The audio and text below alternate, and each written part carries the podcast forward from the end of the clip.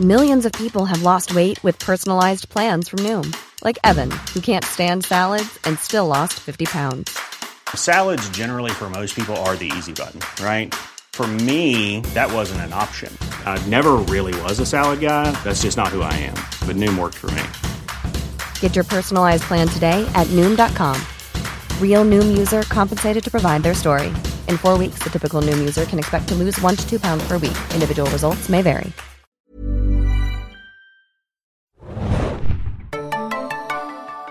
Hallo und herzlich willkommen, liebe Zuhörer und Zuhörerinnen, zu einem neuen Podcast der Serienjunkies. Wir besprechen, wie immer, wöchentlich die aktuellen Episoden der sechsten Staffel von Game of Thrones und äh, machen heute weiter mit der nunmehr zweiten Episode Home. Mein Name ist Felix, ich bin euer Moderator und an meiner Seite, wie jede Woche und wie auch in den kommenden Wochen hoffe ich, äh, meine beiden Kollegen. Zum einen mir gegenüber die liebe Hanna. Hi. Und zu meiner linken Mario. Hummel, Hummel, Mors, Mors. Hummel, Mors, Mors. Der gibt den Ton schon vor, sehr nordisch. Äh, Das hat wahrscheinlich gewisse Gründe, über die wir sprechen werden in dieser Ausgabe. Ich weiß nicht. Du weißt nicht. Ähm, ja, vorher aber nochmal die Vorabinformation. Ähm, Game of Thrones, die sechste Staffel, ist letzte Woche gestartet und ihr könnt sie ja natürlich nicht nur, oder ihr könnt sie über äh, den Sky Online Service äh, von Sky schauen. Äh, immer montags, äh, schon glaube ich sehr früh, ähm, also wenige Stunden nach der Ausstrahlung bei HBO in den USA. Äh, man kann sich Sky Online für äh, 9,99 Euro im Monat äh, leisten und da kann man sämtliche alten Staffeln Game of Thrones gucken und natürlich auch die aktuellen Episoden, wie zum Beispiel Home, über die wir heute sprechen werden. So, aber bevor wir das machen, das bekannte Spielchen, wie aus den letzten Jahren, wir haben etwas Feedback bekommen und nach dem Twitter-Storm ja, äh, aus der letzten Woche, was wirklich sehr cool war, danke nochmal dafür, sehr viele Beteiligungen, sehr viele Wortmeldungen, haben wir diesmal auch ein bisschen was über E-Mails bekommen und da gebe ich das Wort einfach mal ganz kurz an Mario ab. Ja, äh, unter anderem haben wir letzte Woche ein paar Scherze gemacht. Oh ja. Und einer dieser Gags äh, war ja, hatte mit Donald Trump zu tun und das mit der Wall irgendwie, dass sich da so Parallelen anbieten. Da waren wir natürlich nicht die Ersten, wie wir uns letztes Mal schon gedacht haben, aber da wir uns noch so ein bisschen ähm, ferngehalten haben von all dem anderen äh, und das wirklich nicht wussten, also falls wir mal Gags machen, die schon irgendwo anders aufkamen, dann ist es wahrscheinlich nicht geklaut, sondern Zufall, weil die Gags einfach da liegen Ja, und gewisse Gags einfach werden einfach gemacht. Und weil wir ein, einfach die abgedroschensten Sachen hier auch äh, rauslassen. Äh, aber nee, äh, Winter is Trumping wurde tatsächlich schon gemacht. Da gibt's ein YouTube-Video, ein tolles, äh, können wir euch auch verlinken. Ich wir uns einfach. Shownotes, ähm, ganz klar. Genau. Äh, sehr witzig, da hat man Donald Trumps Gesicht so in Szenen von Game of Thrones reingepackt und seine Sprüche. Äh, produziert wurde das Ganze von einer ABC-Sendung, nicht ABC Amerika, sondern die das australische Ja, ABC. äh, äh, Australian Broadcasting Company. Genau, äh, Insiders. Es ist so eine Polit-Comedy wie die Daily Show ungefähr. Und da war das so ein Segment und das ist ähm, auf YouTube dann so ein bisschen viral gelaufen. hat uns- da hat uns unter anderem die Valentine drauf aufmerksam gemacht, nicht als einzige. Genau, auf Twitter Ähm, war es, glaube ich, der oder die Ed Merbatur. Ja, haben aber mehr oder äh, mehrere Leute uns geschrieben und so soll das ja auch sein. Vielen Dank dafür. Vielen Dank, ja. Und äh, dann gebe ich weiter an Hanna. Ähm, wir haben natürlich auch ganz viele äh, Mails bekommen von euch. Vielen Dank dafür. Da können wir leider nur ein paar rausnehmen. Unter anderem aber eine süße Mail wieder von Nikolai, den wir auch schon kennen aus früheren Podcasts. Und zwar wollte er noch einmal betonen, dass, sein, dass er einen neuen Liebling hat. Und zwar den lieben Mario. Stop it. Der wird hier ganz rot, knallrot wieder.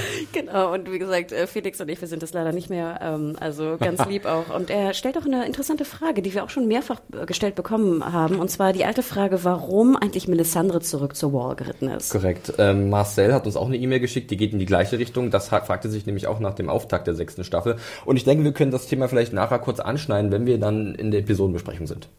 Außerdem würde ich ganz gerne erwähnen, wie lieb ihr wirklich auch wart wieder äh, in den letzten Tagen, dass ihr uns äh, bewertet habt und kommentiert habt, natürlich auch bei iTunes, was natürlich sehr wichtig ist für uns, äh, im Ranking hochzukommen.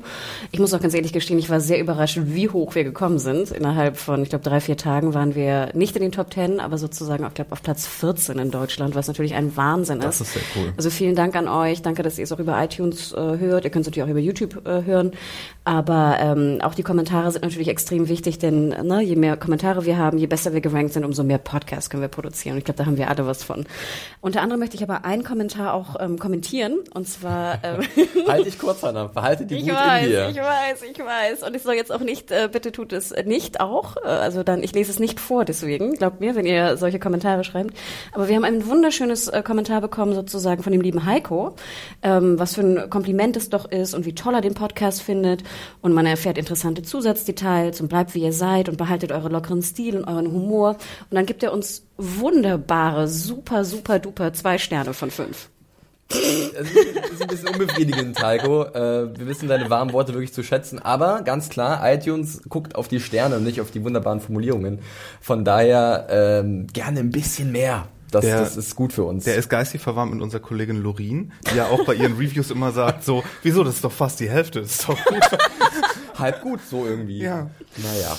Also wie gesagt, vielen, vielen Dank dafür, aber ähm, dann kommentiert es, glaube ich, lieber nicht, weil mit zwei Sternen, dann werden wir ja eher abgestraft. Also nur so zur, zur Info. Und noch einen kleinen Shoutout vielleicht äh, zu dem lieben Bernhard N., der uns unermüdlich jede Woche äh, Reviews Immer schreibt. wieder und wieder und wieder. Äh, sehr detailliert, sehr viel Arbeit steckt da drin. Ähm, hi Bernhard. Ähm, tu dir doch selbst einen Gefallen, wenn du Lust hast darauf. Kommentier die doch unter der Review von Felix vielleicht. Entweder so oder leg oder Postcard, an. genau, oder leg sie an oder bei uns äh, unterm Podcast an der News. Dann haben noch viel, viel mehr Serienjunkies was von deiner ähm, aufwendig geschriebenen Review. So sieht's aus. So, äh, und weil wir gerade bei Shoutout waren, bevor wir jetzt wirklich gleich loslegen werden, noch mal ganz kurz an die liebe Caroline, vielleicht unser jüngster Zuhörer, den wir haben, zumindest soweit wir es wissen, ähm, aus Halle. Äh, die schreibt uns auch regelmäßig und hat auch letztes Mal zu Adams und meinem Podcast zu Silverbar was Nettes geschrieben. Äh, sehr lieb, danke dafür. Gut, haben wir erstmal das vom Feedback weggearbeitet, was wir wegarbeiten wollten. Und ich würde sagen, wir legen los. Ich habe den Vorspann diesmal gesehen, Felix. Ja, was aber mit, mit, mit Home, der zweiten Episode der sechsten Staffel, geschrieben von Dave Hill, der noch nicht viel gemacht hat, äh, gerade mal Sons of the Harpy, äh, die vierte Episode der fünften Staffel. Und äh, wieder Regie führt Jeremy Podeswa, wie aus der letzten Woche schon. Und Mario hat es leicht vorweggenommen, der Vorspann. Was, ist euch- was ist euch alles aufgefallen?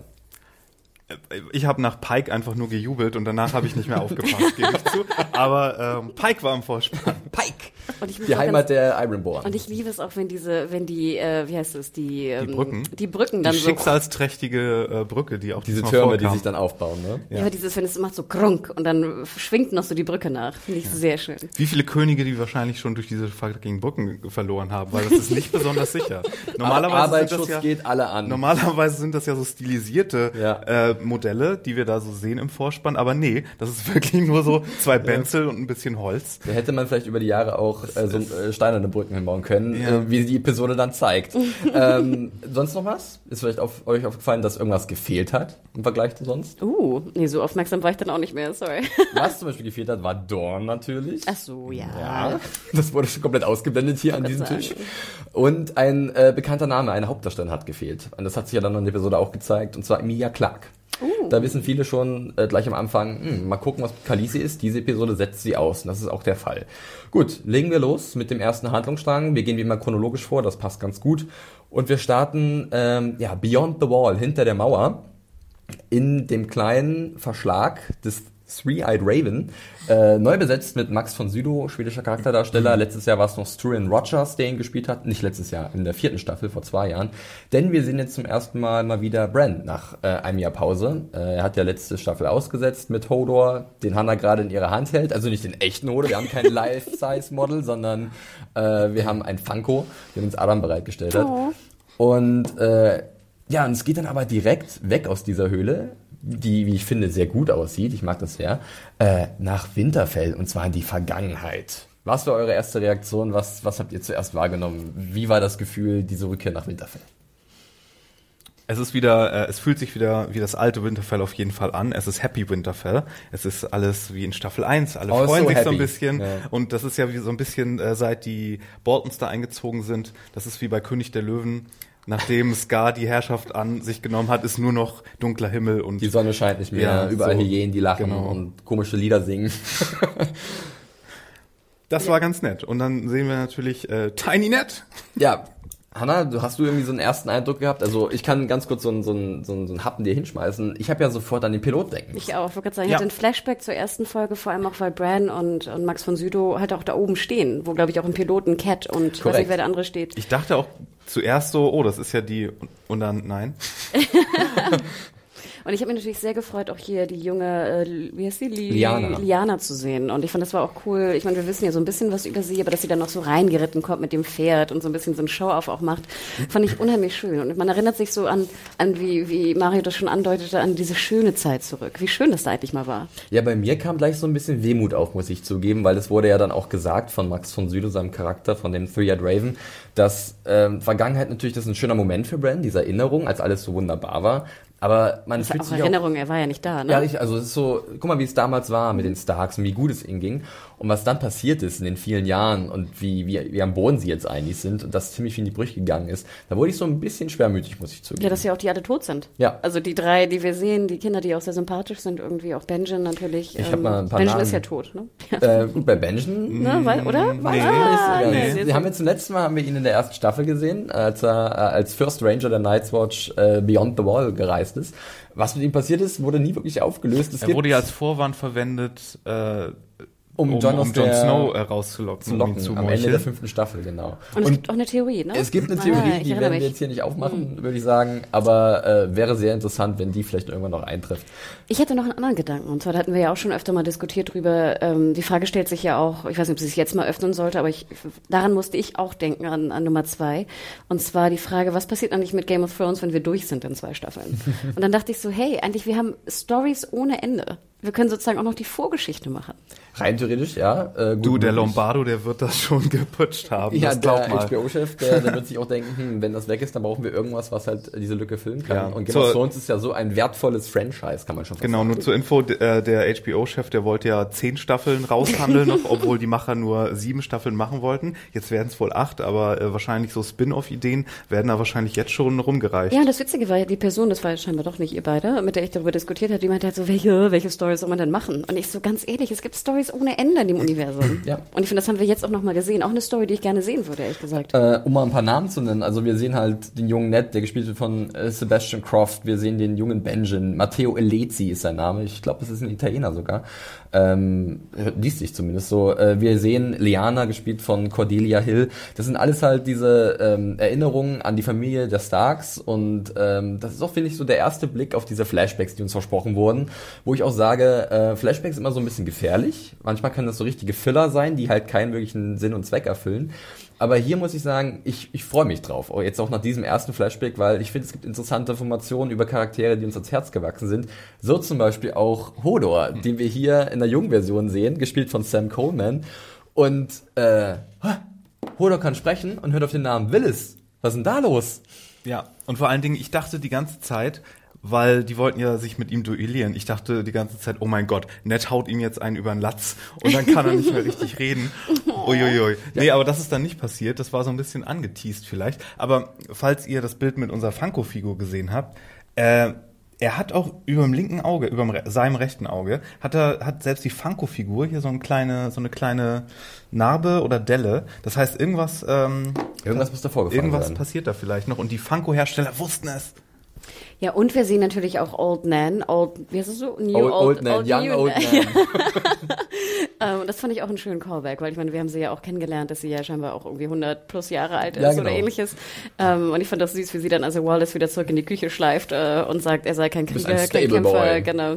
Ja, und man sieht natürlich auch den jungen äh, Roderick Castell, den ich ja immer sehr mochte in der ersten und äh, zweiten Staffel, ähm, gespielt von Fergus Leatham, also der junge Roderick Castell, den man hier an den äh, wunderbaren Mottenshops erkennt natürlich. Motten, da sind wir wieder. ja. Und noch kurze Info, ich fand es auch witzig, ähm, hier, wie groß auch Bran geworden Absolut. ist. Also der ist ja größer als Max von Sydow mittlerweile ungefähr. Wie alt soll er sein? Gut, Alter, immer ein bisschen schwammig. Wenn man sich äh, zurückerinnert an die vierte Staffel, wo wir ihn halt immer meistens liegend gesehen haben, ähm, da war auch schon ein kleiner Wachstumsschub da, aber jetzt kam halt nochmal ein richtiger. Der ist jetzt 17 Jahre alt, der ähm, Isaac Hempstead Wright. Und ja, die Pubertät macht auch für ihn nicht halt. Äh, und ich fand es jetzt aber gar nicht so, mich hat's nicht so krass gestört. Aber auch ich fand, er sah cool aus, wie er da über den Hof gelaufen ist und das alles beäugt hat. Ich fand die ganzen Querreferenzen schön.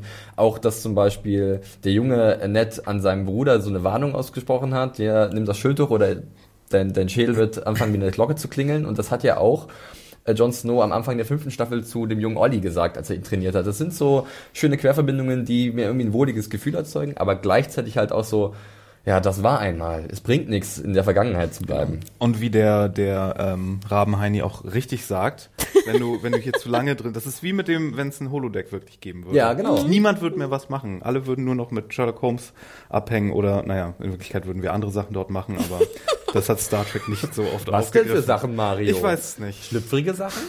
Äh, wie gefällt euch denn Max von Sydow in dieser neuen Rolle? Also er hat jetzt nicht so viel zu tun gehabt, aber ich finde, er ist ziemlich passend für so eine Mentoren-Funktion irgendwie. Er hat halt immer nur so ein paar Merlin-Sprüche, ne? Ist so der, Absolut. der Zaubermentor, der da auf seinem, auf seinem äh, Rankenthron sitzt und weise Sachen sagt. Also Ja. so ein richtig Charakter hat er noch nicht. Er ist eher so eine so ein Ja. Plot-Device-Magier, glaube ich, erstmal.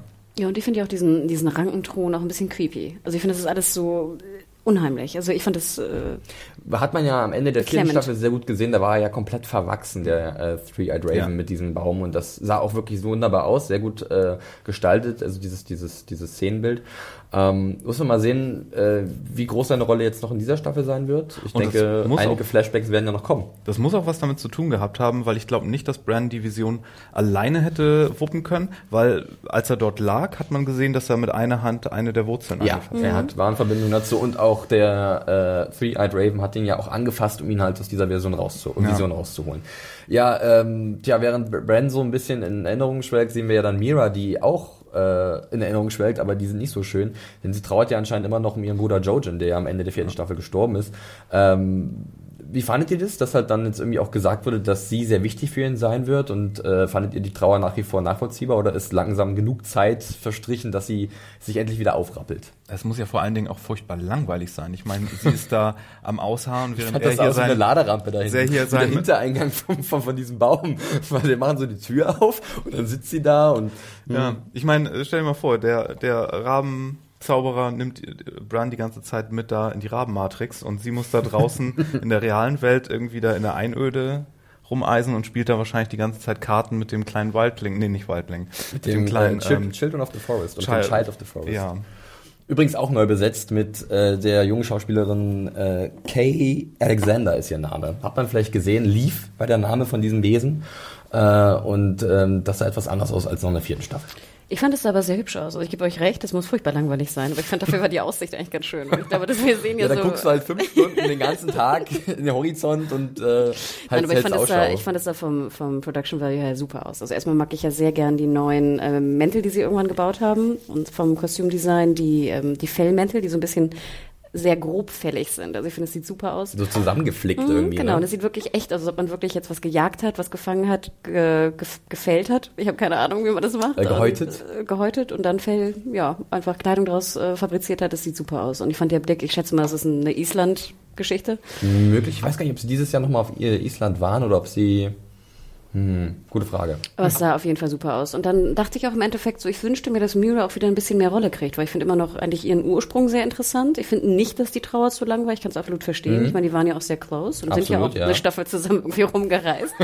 ähm, und ich wünschte mir, dass sozusagen Mira jetzt auch mal was zu tun kriegt, statt nur Karten zu spielen mit ihrem Leaf da. Ja, da die, dieses Risiko äh, besteht auf jeden Fall Ey, da. ich wette, Leaf hat öfter mal ein gutes Blatt.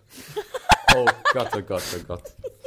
Ja, äh, wer jetzt zum ersten Mal reinhört, Mario ist für so welche Scherze ähm, verantwortlich. Ich mag das, ich finde das nicht schlecht. Ähm, ich muss zwar jedes Mal die Füße hochheben, damit der Witz durch kann, auf dem Weg nach draußen, aber äh, äh, nicht, nicht verkehrt, nicht verkehrt, sehr clever. Ja, werden wir sehen, welche Rolle Mira spielen wird. Ähm, da Gleich die oben. Jo- Joke-Review von Felix hinterher. Ja, es wird gleich bewertet, wird gleich bewertet. Äh, Wie es mit Mira, Mira weitergehen wird, ob sie vielleicht wirklich so zum, zum fünften Rad am Wagen wird da. Ähm, vielleicht erfahren wir ein bisschen mehr über Hodor noch, über Willis, wo ich immer noch nicht weiß, wie er geschrieben wird, dieser Name. Das werden wir bestimmt demnächst noch rausfinden.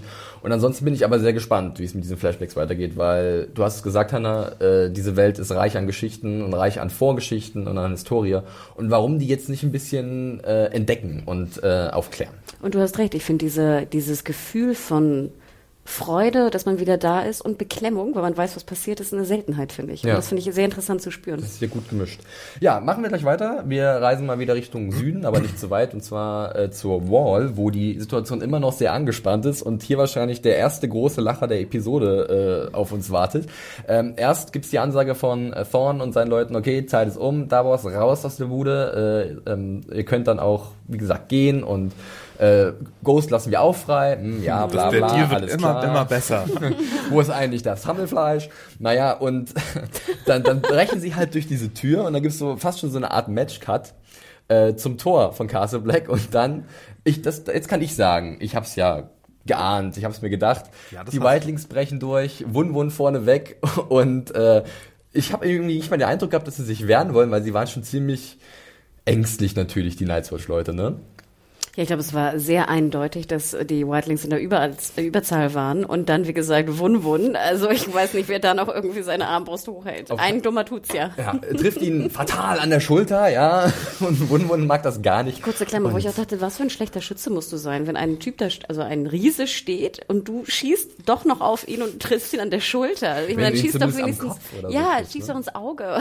Gut, nicht, dass du das Auge triffst, aber schieß auf den Kopf. Gut, er stand ihm ja mit dem Rücken zugewandt, aber halt Kopf Aber du würdest trotzdem den Idee Kopf gewesen. an, anzielen, Ja, oder nicht? Ja. Aber ich habe sehr gelacht. also er hat, er hat eine. Chance gehabt und die hat er nicht genutzt, dieser Armbrustschütze, und dann wird er gegriffen und ah, dann war es einmal platsch.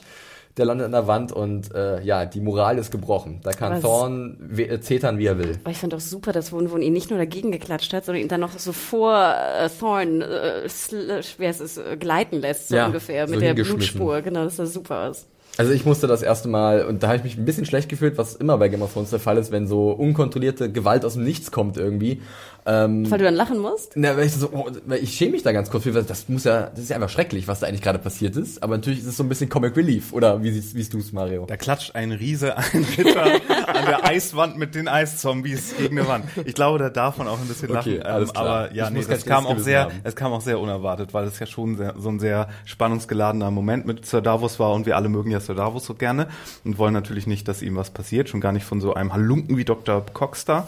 Und ähm, es war aber natürlich auch sehr, sehr gutes Timing. Absolut gut. war- Also Respekt an Ed, ja, der die Whitelings genau zum richtigen Moment zurückgeführt hat. Die Äh, haben bestimmt noch eine halbe Stunde gewartet vor dem Tor. So, Moment, noch, haben noch schlagen sie nicht auf die Tür ein. Jetzt ist es der dramatisch beste Moment. Wun! Wun, Wun, Smash! Obwohl danach kam so ein kleiner Moment, wo ich mich fast wieder ein bisschen aufgeregt habe. Und zwar wieder unser lieber Olli. Ich glaube, es war Olli. Er hat mit angegriffen, er war sauer. Er wollte auf Tormund losgehen oder Ja, aber so, wo ich auch dachte, wie bescheuert bist du bitte? Da ist eine absolute Überzahl von Wildlings. So, alle deine Pieps haben irgendwie schon ihre Armbrüste und äh, Armbrüste und Schwerter Mhm. Wir fallen wundern uns gelassen. jedes Mal bei diesem Plural, aber es ist, glaube ich, Armbrüste. Und äh, Olli hebt nochmal sein Schwert und grölt oh, und läuft auf Tormund zu. Also ganz ehrlich, was Dümmeres habe ich glaube ich noch nie gesehen. Das war halt dieser ganze Frust wegen den Whitelings wahrscheinlich. Fand ich jetzt auch unnötig. Ich habe mich dann gefragt, wo Thorn und seine Verräter hinkommen, weil ich habe es erst nicht richtig verstanden. Ich habe aber gestern nochmal die Folge gesehen am Abend und dann habe ich endlich ähm, die Ice Cells äh, rausgehört. Ich habe immer South erst verstanden. Was wollen die denn im Süden mit denen? Aber sie werden jetzt weggesperrt in diese Eisgefängnisse. Ja, und äh, ja, Johns Leiche ist erstmal wieder sicher. Äh, Davos und Tormund stehen da, wollen ihm, oder wird so ein bisschen drüber gesprochen und Tormund denkt so, also ich fand schon diesen Kommentar von Tormund ganz gut, hat viele Stiche gebra ge gebraucht, damit John stirbt. Das war so ein bisschen Respekt erweisen. Er ist ein harter Hund im Nehmen. Und dann will er aber halt ein Feuer vorbereiten, aber Davos hat noch eine Idee. Aber kurz noch vorweg, du sagst ja auch gerade, ähm, Johns Leiche ist wieder sicher. Ich Mhm. glaube, die Diskussion hatten wir auch im letzten Podcast und wir haben auch ziemlich viele, ziemlich viele Zuschriften diesbezüglich bekommen. Ja. Ähm, und wir haben ja auch gesagt, dass äh, natürlich wollen sie nicht nur die Leiche schützen, aber natürlich will ja auch äh, Dr. Cox äh, äh, Davos und Co. wahrscheinlich umbringen. Also es geht ja um, um, um mehrere Dinge. Ja. Ja, ähm, was ich mich halt immer noch so ein bisschen gefragt habe, ist dann, warum genau diese Leiche so wichtig ist. Du hast vom Hannes gesagt, Hannah, im Vorgespräch, und zwar vielleicht, weil die Angst vor einem White Walker da ist, weil wir wissen ja, äh, wenn die Menschen sterben um an der Wall und dann so langsam vereisen und immer kälter werden, dann verwandeln sie sich irgendwann in diese Untoten. Ja, das ist ja auch gutes Fleisch für die Hunde, wie wir letztes Mal gelernt haben. Korrekt, ja. Äh, auf die Hunde kommen wir noch zu sprechen, Mario. Ähm, und da habe ich mich auch so gefragt, ja, also oder oder wo ist dieser, wo, was will Thorn wirklich mit dieser Leiche? Will er sie wirklich ein für alle Mal Aber nochmal, ich glaube, er will die ja gar nicht. Er will ja Davos und Co. einfach äh, umbringen, oder Okay, nicht? aber warum will er sie umbringen? Damit halt John überhaupt keine Unterstützung mehr hat und er halt sämtliche Revolte unterbinden kann? an John ist doch tot. John ist doch tot. Ja, also, wenn wir jetzt von Dr. Natürlich. Cox überlegen, dann willst du doch nicht, dass da irgendwie fünf Leute äh, rumstehen und irgendwie Unruhe stiften. Du willst doch Also die Situation genau, lösen. ich meine, er will, er will halt eine weitere Revolte oder Genau. Unruhe verhindern, indem er halt sich um die kümmert. ja, und ich glaube, er möchte ja, wollte ja nicht nur Jon Snow ausschalten, sondern auch ganz die, seinen Genau. Unterstützer, seinen Hund, wollte ich gerade sagen, ja, sein, sein Direwolf. Ähm, und ich denke, das ist ja seine Das ist Prio die 1. Motiva Motivation bei ihm. Okay. Ich würde natürlich immer denken, okay, es wäre vielleicht auch nicht schlecht, die Leiche entweder zu verbrennen, vorher aber auch zu bewachen, nachher turnt die und dann, was machen wir dann? Ja. Gut, nee, das wollte ich nur noch mal geklärt haben. Vielleicht haben sich diese Frage auch einige gestellt. Wir äh, kehren der Wall erstmal kurz den Rücken, wie in der letzten Episode, als wir das besprochen haben, und gehen äh, später nochmal hin äh, und äh, reisen jetzt erstmal weiter nach King's Landing. Ähm, Oh boy. Äh, da kommt eine ähnliche, wie kann ich es nennen, Wandklatscher-Situation innerhalb Gutes Timing Sekunden. Part 2. Ja, äh, erstmal sehen wir irgendwie so einen Typen, äh, so eine Art, auf so eine Art Markt oder so, und der zerreißt sich das Maul über Cersei und ihren Walk of Atonement. Und anscheinend hat unser Zombie Mountain äh, dieser Versammlung beigewohnt und äh, spitze Ohren gehabt und überrascht diesen ja, äh, Kollegen dann dabei, wie er gerade sich entleeren möchte. Er wird sogar noch angepinkelt, der Mountain hört man. Und dann war es aber schon gewesen. Einmal zack, Kopf gegen die Wand, tot. Und das war der nächste Moment, wo ich ziemlich lachen musste. Wo wieder dieses schlechte Ja. Gefühl kam. Eieieiei, was geht denn hier gerade ab? Aber auch wie super bitte, weil ich meine, wir haben uns ja alle gefragt, wie wird jetzt Cersei eigentlich wahrgenommen vom Volk? Also nicht nur, dass sie sich natürlich furchtbar auch schämen muss, äh, was da passiert ist mit ihr, dass sie nackt durch, durch die äh, Stadt ge getrieben wurde und beschmissen wurde mit, mit allem Unrat, den es da, glaube ich, zu finden gibt. Aber natürlich ist auch die Frage, ich meine, es ist die, die Mutter des Königs, die jetzt jeder nackt gesehen hat und dass sich da natürlich die Leute das Maul zerreißen, ist ja auch irgendwie klar. Aber ich finde auch wunderschön, dass es halt besprochen wird, um diese, dieses Gefühl für die Welt, in der wir uns befinden, nochmal zu verdeutlichen. Und da ist diese Szene einfach perfekt für. Und ich finde, er hat es auch super gemacht. Wobei man Also- sich fragen muss natürlich auch, äh, wie viele Köpfe wurden an diesem Nachmittag gegen die Wand geklatscht, weil der war wahrscheinlich nicht der Einzige, der so ein bisschen geredet hat auf die Art. Und Ich frage mich halt, ob der, der Mountain, ich weiß ja nicht mal, ob in der Serie überhaupt schon der Name Sir Robert Strong gefallen Nee. ist. Wir haben ihn aber schon ein paar Mal erwähnt und es ist hinläufig, glaube ich, auch bekannt. Äh, deswegen nenne ich den jetzt einfach mal äh, äh, Sir Strong. Ähm, ob der jetzt wirklich immer durch King's Landing streift und sozusagen wirklich die Drecksarbeit übernimmt für äh, Cersei und so ein bisschen versucht, diese, diese, diese, ja, diese Beleidigung ihr gegenüber in Zaum zu halten. Auf sehr drastische Art und Weise. Ich glaube, es sollte eigentlich nur, es, ich glaube, es war sogar eher als ein- eine Art Comic Relief. Ich denke auch. glaube nicht, dass er ja, es umherstreift. sollte, ich glaube, auch vor allen Dingen zeigen, dass er komplett 100% Korrekt. loyal Genau. ist ihr gegenüber und 100% in ihrem Dienst steht. und, das sehen wir ja auch in der nächsten Szene. Dadurch wird sie ja wieder verdeutlicht. Dass auch die, die anderen natürlich, ich meine, das war ein Bataillon von irgendwie zwölf äh, Leuten, glaube ich, zehn Genau. oder zwölf. Und die haben einfach extreme Angst vor diesem Und das Dude. fand ich auch super, muss ich zugeben. Also ich fand es ähm, zum einen sehr interessant, dass man gerade wieder Cersei, beziehungsweise Lina Headey hat ja immer so was Anmutiges in solchen Situationen. Also wenn ihr irgendwie irgendwas Gefährliches bevorsteht oder irgendjemand sich in ihrem Weg stellt, dann behält sie trotzdem mal die Würde. Und das finde ich mal sehr gut gespielt. Und jetzt hat sie ja diesen monströsen Bodyguard an ihrer Seite, der einmal an, ihr, an sein Schwert greift und auf einmal kuschen alle so, nee, nee, nee, also, äh, also wir können jetzt nichts machen, Frau Königin. Und ich fand es bei Cersei aber sehr interessant, dass sie dann auch zurückzieht. Und äh, da würde ich euch fragen, wie ihr das ähm, interpretieren würdet, dass sie halt da nicht darauf besteht, da durchzuwollen, weil ich glaube, sie könnte schon einfach sagen, Sir Strong, leg mal los. Ja, aber das hätte ja auch eine Situation entfacht, weil sie ja dann gegen den Befehl des Königs und dann hätte auch wieder irgendwie das Konsequenzen gehabt und das hätte sie, weiß nicht, Dafür ist sie zu klug. dafür, genau. Ich glaube fast, es soll auch so ein bisschen, hoffentlich, die Art neue Cersei verdeutlichen. Also früher würde ich dir recht geben, hätte Cersei einfach, weißt du, Power is Power und durch damit. Aber ich glaube und ich hoffe, dass jetzt halt Cersei vielleicht auch ihr Tun noch ein zweites Mal überdenkt und somit halt anders handelt. Und dann natürlich, genau wie Mario schon andeutet, sich halt dann irgendwie an den, an den Befehl des Königs hält, beziehungsweise sagt, okay, ne, wie schade eigentlich, dass sie den, den, den Leichnam ihrer Tochter nicht mehr sehen kann, fand ich auch ein bisschen traurig, oder auch ein Ja, bisschen Mitleid mit absolut. ihr. Ähm, aber sie, hoffentlich ist jetzt eine schlauere oder nachdenklichere ähm, Cersei geworden als vorher. Finde ich beides sehr gut, was ihr sagt. Ich habe mir auch noch zusätzlich so gedacht, wenn sie jetzt anfangen, sich untereinander zu zerfleischen, in dieser angespannten Lage in King's Landing, ist es auch nicht sehr hilfreich. Also sie müssen schon irgendwie an einem Strang ziehen, auch wenn es gerade sehr schwer für sie ist, weil sie, wie du sagst, von der Beerdigung ihrer eigenen Tochter ferngehalten wird. Aber es wäre ja auch ein Zeichen der Schwäche, auch ihren Feinden in der Stadt gegenüber, wenn jetzt da innerhalb des Lannisters-Clans äh, irgendwelche Turbulenzen kommen oder so. Kurze Klammer noch zu Robert Strong. Ich liebe es, wenn er allein irgendwo auftaucht, dann hörst du immer so ein ganzes Geknatter an Metall. Hat das mal aufgefallen? wirklich, wirklich, ja. Selbst wenn er steht, hörst du so knack, knack, knack, knack. Ich, ich mochte auch diesen einfachen Blick auf seine, auf sein Visier und du siehst halt diese, diese verfaulte Haut oder Ja. Wie sein Gesicht auch immer fast aus diesem Helm quillt, als wenn er da Und, gar nicht und dann guckt er so reinpasst. links zu, zu Cersei runter, say the word. Äh, ich werde machen, was du willst, kein Problem, ich bringe hier alle um. Und denkst du, uiuiui, also da, den, den werden sie, glaube ich, noch richtig gut einsetzen, da habe ich, da habe ich groß Lust Ich fand auch schon schön das, Blut, das Blut, was er noch so auf seiner, seinem, seinem Unterarm hatte. Ja. Ähm, ja, wir springen dann gleich zur Beerdigung, beziehungsweise zur Totenwache von Marcella. Und jedes Mal, wenn irgendwelche Totenwachen sind, in der Sept of Baylor sind diese Augen auf den Leichen und ich finde es so gruselig. Ja, Ich allerdings. finde, das sieht so gut aus und generell das ganze Set, äh, Sept of Baylor, äh, gefällt mir immer wieder wahnsinnig. Aber wer hat die Augen denn jetzt gemacht, wenn sie nicht die genommen haben, haben die Tristan gemacht Wieso haben sie sie nicht genommen? Vielleicht haben sie sie ja dann noch geholt aus dem. glaube, das- oder ich waren glaube, die noch die nicht fertig? ich glaube, Meinst die- die erstens mussten noch das.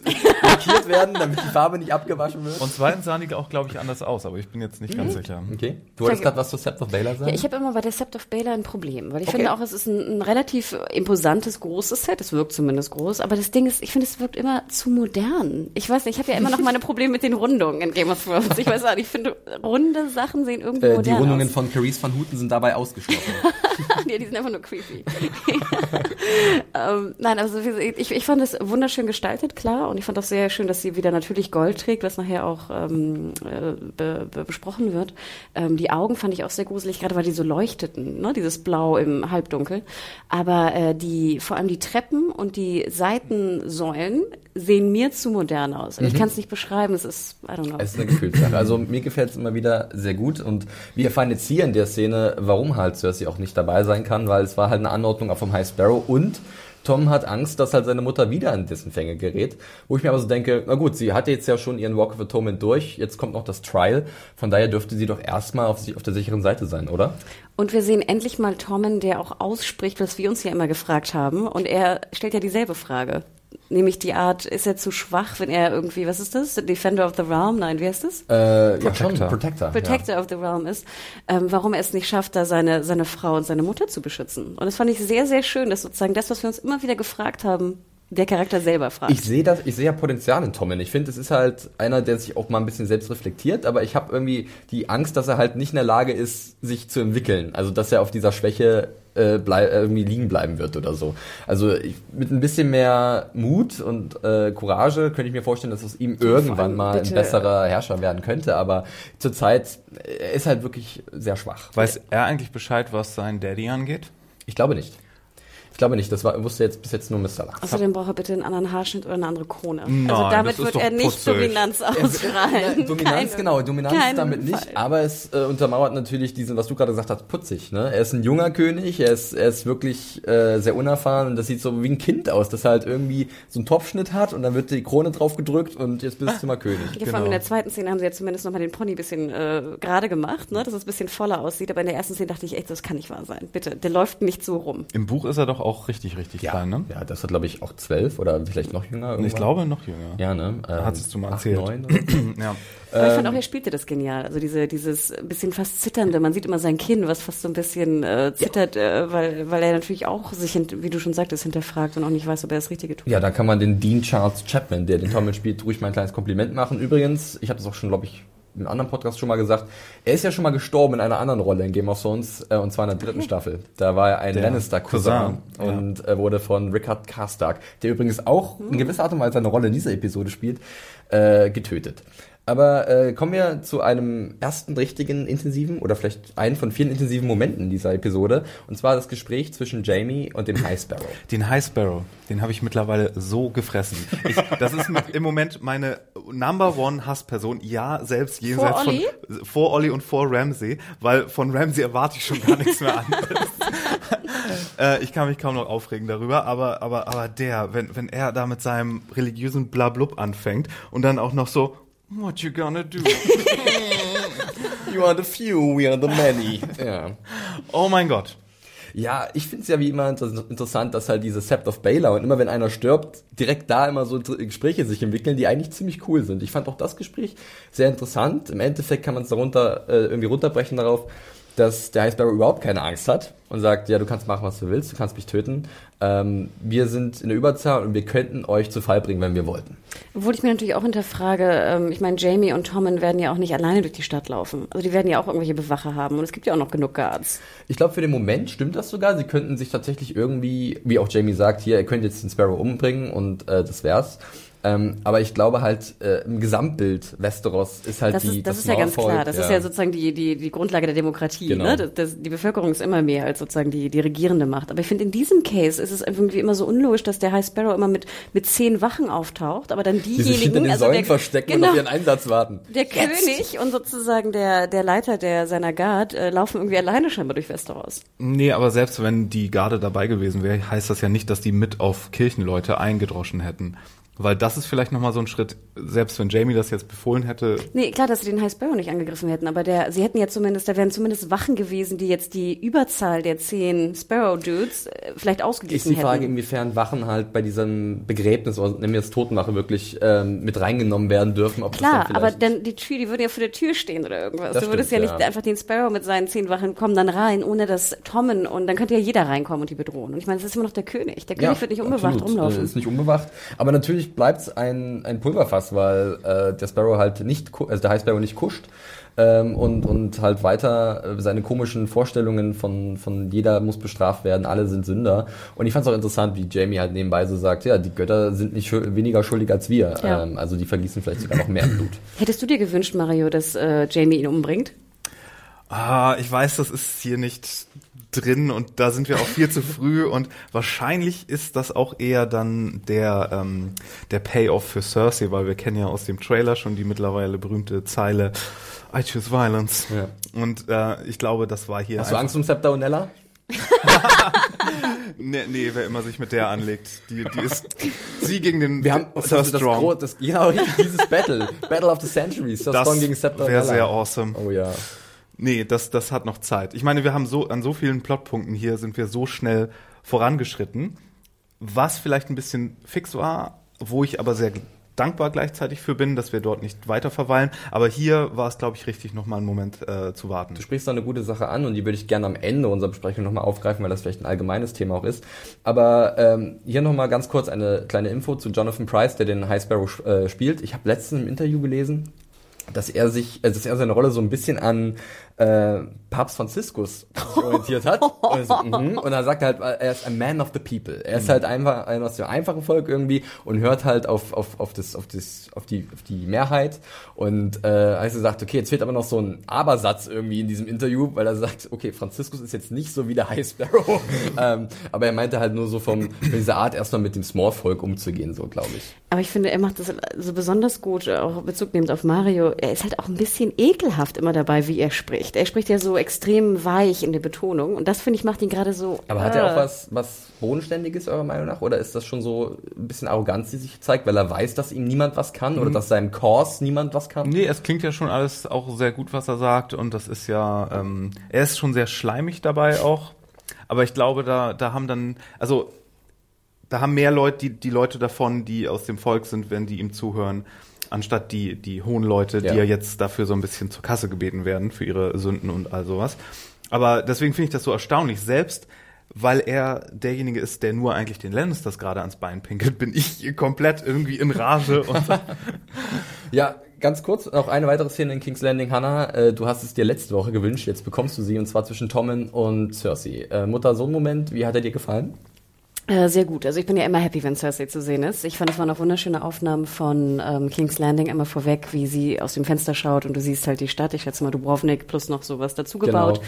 Dann siehst du auch noch eine sehr schöne Szene. Ich glaube, das ist genau der, der Eingang der Szene, die, die wir jetzt besprechen, wo wie so ein Außenshot von, von der Keep ist, wo du Cersei im Fenster stehen siehst. Hatte ich, glaube ich, noch nicht gesehen. Ähm, und fand ich wunderschön. Und ich fand, wie gesagt, auch jetzt zur Deutlichmachung, was eigentlich Tommen getan hat ähm, war diese Szene besonders äh, wichtig. Und ich fand sie sehr schön. Also hat mir sehr, sehr gut gefallen. Sie macht ihm ja auch nicht wirklich irgendwelche Vorwürfe, sondern sie sagt auch, sie ist für ihn da. Und bei mir war das so das Gefühl, als wäre es vielleicht ein bisschen Kalkül von ihrer Seite, weil sie weiß jetzt, dass Tommen sie braucht und sie kommt jetzt zurück ein bisschen an die Macht. Sie hat wieder, also sie wurde ja ein bisschen ausgestochen von Marjorie.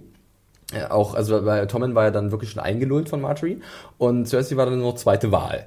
Und jetzt habe ich so das Gefühl, dass sie vielleicht Ja, dadurch wieder so ein bisschen Davor ja auch, als Joffrey an der Macht war, hatte sie ja auch als genau, Königin. Mutter Und dass nicht sie mehr jetzt wirklich. weiß, okay, mein Sohn braucht mich. Das heißt, ich werde jetzt wieder ein bisschen mehr Machtansprüche haben. Ich äh, werde für ihn auch sprechen können wieder, was vorher vielleicht ein bisschen schwieriger war. Und dass das vielleicht auch so ein bisschen von ihr kalkuliert war. Oder habt ihr das anders wahrgenommen? Mir ist was ganz anderes aufgefallen. Mhm. Und zwar erinnert ihr euch an die Theorie, die ich letzte Woche hatte, bezüglich Cersei und Tommen, dass Ja. sie am Ende derjenige ist, der ihm das denken, Licht auspustet. Nee, genau, weil sie, der, der Übergang zur nächsten Szene fand ich sehr interessant. Die Kamera fährt nämlich so zurück. Wir sehen dann diese Fensterbank in diesem hohen Turm und dann ist Cut zur nächsten Szene und da liegen, sehen wir eine Steinstatue, die mit dem Kopf zur Seite auf dem Boden liegt. Das ist die Ähm, äh, Harpie gewesen. Genau. Und äh, falls sowas passiert, wie ich äh, prophezeit habe, dass sie am Ende vielleicht ihn aus dem Fenster wirft oder Wie so, Bran ist in das der ersten Folge von erstens Game of Thrones. das, erstens das, genau, äh, komplett irgendwie eine Spiegelung zu der Szene und dann ist das hier als als äh, Schnitt schon mal voll das Foreshadowing gewesen und später wird man sagen, Falkenauge Mario, der ähm, hat da äh, gut aufgepasst. Finde ich interessant. Auf jeden Fall. Ich musste aber auch sehr an dich denken, also an die Theorie, als sie ihn umarmt und beide ich hatte da auch kurz die, äh, die äh, Luft angehalten, aber das ist viel zu früh. Und alle tragen, beide tragen ja auch sehr dunkle Sachen, sehr ungewöhnlich, ne? Auch Cersei war relativ äh, dunkel Ja. in den, in den Trauerkleidern Kleidung. ja auch, Genau. Ähm, ja, und ich glaube aber trotzdem, dass Cersei jetzt irgendwie eine Art von neue Cersei geworden Mhm. ist, die ein bisschen mehr, ein bisschen nicht passiver ist, aber zumindest ein bisschen mehr nachdenkt über ihr Tun. Na, sie ist ja auch gerade in Trauer, ich glaube, das Ja. ist äh, Wird auf jeden Fall interessant zu sehen sein, wie ihre Rolle dann aussehen wird und was wir noch fürs, von Sir Robert Strong erwarten können. Äh, wir springen äh, jetzt gleich mal rüber in den nächsten Handlungsstrang und zwar nach Essos. Außer ihr habt noch was zu Cersei und so? Nee. Und äh, das geht auch mal wieder äh, etwas unterhaltsam los. Mario, du darfst gleich was sagen, bitte. Halt noch kurz äh, den Sabbel. Äh, ich fand es erstmal witzig, wie Tyrion, wir sehen halt Tyrion äh, in Marine, wie er sich was einschenkt und von Var- Varys so ein bisschen getadelt wird. Nein, also du kannst doch jetzt hier nicht trinken. Und dann kommt mal wieder einer von diesen Witzen, die Mario ja schon letzte Woche nicht so Felix, gut fand. wusstest du, dass der keinen Penis hat? Da bin ich bei dir. Diese Woche dieser Witz, den fand ich auch unnötig, muss ich zugeben. Äh, ich fand aber äh, Varys seine Reaktion darauf trotzdem ziemlich äh, unbezahlbar, äh, wo er ihm vorgeworfen wird, dass er nur an Zwergwitze denkt, aber sie nicht ausspricht. Und er sagt, nein, das tue ich nicht. Wir sind doch gute Freunde, warum beleidigst du mich immer? Ja, Ich glaube, Varys ist so eine geschuttene Seele. Äh, vielleicht gibt es irgendwann mal eine Aussprache zwischen ihm und Tyrion. Ich bin nicht ganz sicher, ob sie mittlerweile schon so heftig drauf pochen auf diesen Gag, weil sie selbst, selbst merken, okay, es ist jetzt schon nicht mehr witzig. Die einzige Möglichkeit, wie es jetzt wieder witzig, witzig wird, ist, wenn wir es noch länger durchziehen und dann ist es irgendwann wieder witzig. Ja, also ich hätte darauf verzichten können, aber ich mag generell diese neue Charakterkonstellation in Marine. Äh, Wir haben jetzt aus dem ersten Mal auch Missandei und äh, Grey Worm. Grey Worm bleibt etwas stumm. Auf ihm gibt's noch eine kleine Referenz in Richtung äh, Eunuch. Also und Missandei wird ja dann irgendwie zu Rate gezogen, als es darum geht, wie man jetzt die aktuelle Situation unter Kontrolle bringen kann. Denn wir hören, Slavers Bay ist die alte Slavers Bay, die äh, Junkai äh, hat wieder Sklaven, Astabo hat wieder Sklaven. Die Flotte ist verbrannt, also es sieht alles ziemlich äh, düster aus. Und was kann man dagegen tun? Ähm, Ja, und sie wissen nichts, ne? Sie haben nicht herausgefunden, warum die Flotte, äh, wer die Flotte verbrannt hat. Ja. Ähm, sie, genau, nehmen, sie wissen jetzt, dass es zurückerobert ist und dann muss, war ich auch ein Tick irgendwie auch traurig. Ich dachte mir auch so, ach, wofür das Ganze? Hm. Wofür haben wir das alles gesehen, wenn jetzt sozusagen der Status quo von vorher wieder erreicht ist? Ja, es ist erstaunlich, was für eine Einfluss anscheinend oder was für eine Macht halt doch von Daenerys ausging, die jetzt fort ist und dadurch geht alles wieder in die Brüche. Die Idee ist jetzt, dass man über die beiden Drachen, die noch eingesperrt sind, äh, Rhaegal und Viserion, dass man darüber irgendwie seine Macht zurückholen kann. Aber da habe ich auch so ein paar Fragen, weil Und die Drachen strumpfen ja auch anscheinend. Ja, also weil, weil ich frage mich, kann man denn solche gefährlichen Massenvernichtungswaffen wirklich erfolgreich zu, zu irgendwie Instrumenten der Machterhaltung machen? Also ist das so einfach möglich? Irgendwie wird dann Missandei ins Boot geholt, aber sie spielt dann auch keine Rolle mehr irgendwie. Das fand ich auch ein bisschen eigenartig. Sie hat nur ihre Expertise abgegeben, aber ich dachte auch für einen Expertise Moment, dass äh, Tyrion sie jetzt da in den Keller Genau, schickt. genau. Das war ja schon mal ganz gut. Ähm, nee, ich glaube, die sollen eher so, wir hatten ja oft schon den Vergleich mit der Atombombe, dass die Genau. halt irgendwie, Dass man sie hat. dass man sie hat und dass sie auch aber irgendwie äh, am besten dann ein paar Mal über die Stadt fliegen, damit die alle Leute auch wissen, du, dass du man sie meinst, hat. dieser, dieser Schutzdeckel für den roten Knopf, der ist jetzt hochgeklappt äh, und jetzt können sie ihn jederzeit drücken und dann äh, werden die Drachen losgelassen und äh, werden die Feinde alle rösten. So ungefähr. Aber die ungefähr. Repräsentation, dass die dort sind, als, als Zeichen der, der Macht und der Mother of Dragons, ist auch schon wichtig. Ich glaube auch. Mehr symbolische, ne? Symbolische Ja. Macht. Ähm, kurze Frage zu diesem, äh, ja, zu diesem Verlies, nenne ich es einfach mal. Ähm, mir gefällt das ja immer sehr gut, wenn es, du hast ist so eine extreme Dunkelheit und du hast nur eine Lichtquelle und du siehst halt eigentlich gar nichts. Und äh, diese Optik sagt mir sehr zu. Wie ging es euch da? Äh, hattet ihr auch so gleich so ein, so ein bisschen Gänsehaut oder so, jetzt könnte hier was Großes passieren? Ja, ich liebe allein schon, wenn so eine Fackel brennt. Ich finde, das sieht wunderschön aus. Da habe ich irgendwie drauf gestarrt. Ich weiß auch nicht. Ich habe mich kurzer Zeit gefragt, das ist ja so ein Raum, wo die Drachen ja auch wieder rausfliegen können, wenn sie nicht angekettet sind, Ja. oder? Dann Gut, fragte sie ich haben mich, immer so, so, einen- so einen riesen Stein irgendwie davor gerollt oder so. So, genau. Ja. Ähm, aber nee, ich finde es auch super, genau wie du sagtest, das ist einfach diese, diese extreme Dunkelheit. Und ich glaube, er geht ja auch so voran, dann hörst du nur so ein Kling, Kling, Kling Ja, wieder und ja. dann kommen sie so ins Licht. Also ich fand es wunderschön. Ich muss aber auch gestehen, ich war emotional sehr bewegt von Tyrions Story mit seinem Drachen. Ich muss ja sagen, ich war, als dann rauskam, dass Tyrion runtergeht, dachte ich so, oh, okay, Tyrion, der unsterbliche Charakter der Serie, schickt ihn rein, jetzt tun wir so, als wenn das spannend ist, aber ist es nicht wirklich. Ähm, und dann, als er aber seine Geschichte erzählt hat, dachte ich mal wieder, meine Fresse, Peter Dinklage, äh, wird man wieder daran erinnert, was man an ihm hat, weil erstens war das doch spannend und zweitens, die Story, so das war so sweet irgendwie, ja. so sweet. Hast du dir so einen kleinen Tyrion vorgestellt auf so einem Drachen, Total. wie sie halt oh. irgendwie so, ja. so How to Train Your Dragon mäßig durch die Lüfte fliegen? Und ich liebe es, dass sie, dass sie äh, mal wieder angesprochen haben, dass Drachen nicht einfach irgendwelche Millions of people have lost weight with personalized plans from Noom, like Evan, who can't stand salads and still lost 50 pounds. Salads generally for most people are the easy button, right? For me, that wasn't an option. I never really was a salad guy. That's just not who I am. But Noom worked for me. Get your personalized plan today at Noom.com. Real Noom user compensated to provide their story. In four weeks, the typical Noom user can expect to lose one to two pounds per week. Individual results may vary.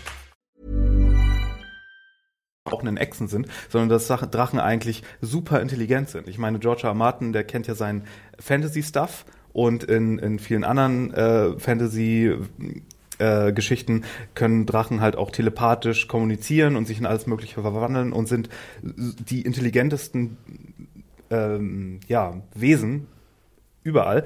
Und das finde ich super gut, dass hier auch ähm, denen das zugesprochen wird, auch wenn sie sich nicht artikulieren, aber das ähm, das nicht einfach nur irgendwelche fauchenden Bestien sind. Obwohl ich so ein kleines, äh, ich musste mich, fühlte mich so ein bisschen erinnert an Aliens irgendwie. Ich fand, wenn sie dann so ganz dicht nah rankamen so. und dann der, der, das Maul so aufging und es so ein bisschen schleimig war da drin, und dann so, dann fand es so aus wie so eine Alien-Szene. Ja.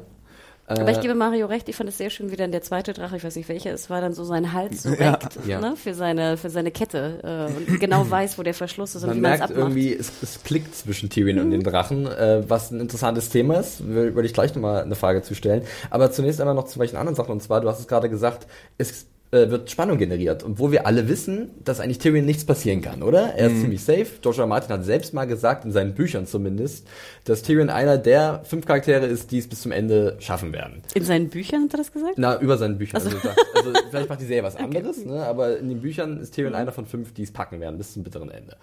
Äh, vielleicht war das auch eine gemeine Lüge, wer weiß, aber wir gehen einfach mal davon aus. Und trotzdem ist das so eine intensive Szene, auch mit dieser Geschichte, ihr habt sie angesprochen, wunderschön, ist auch so aus den Büchern entnommen, äh, wird da auch so erzählt von Tyrion.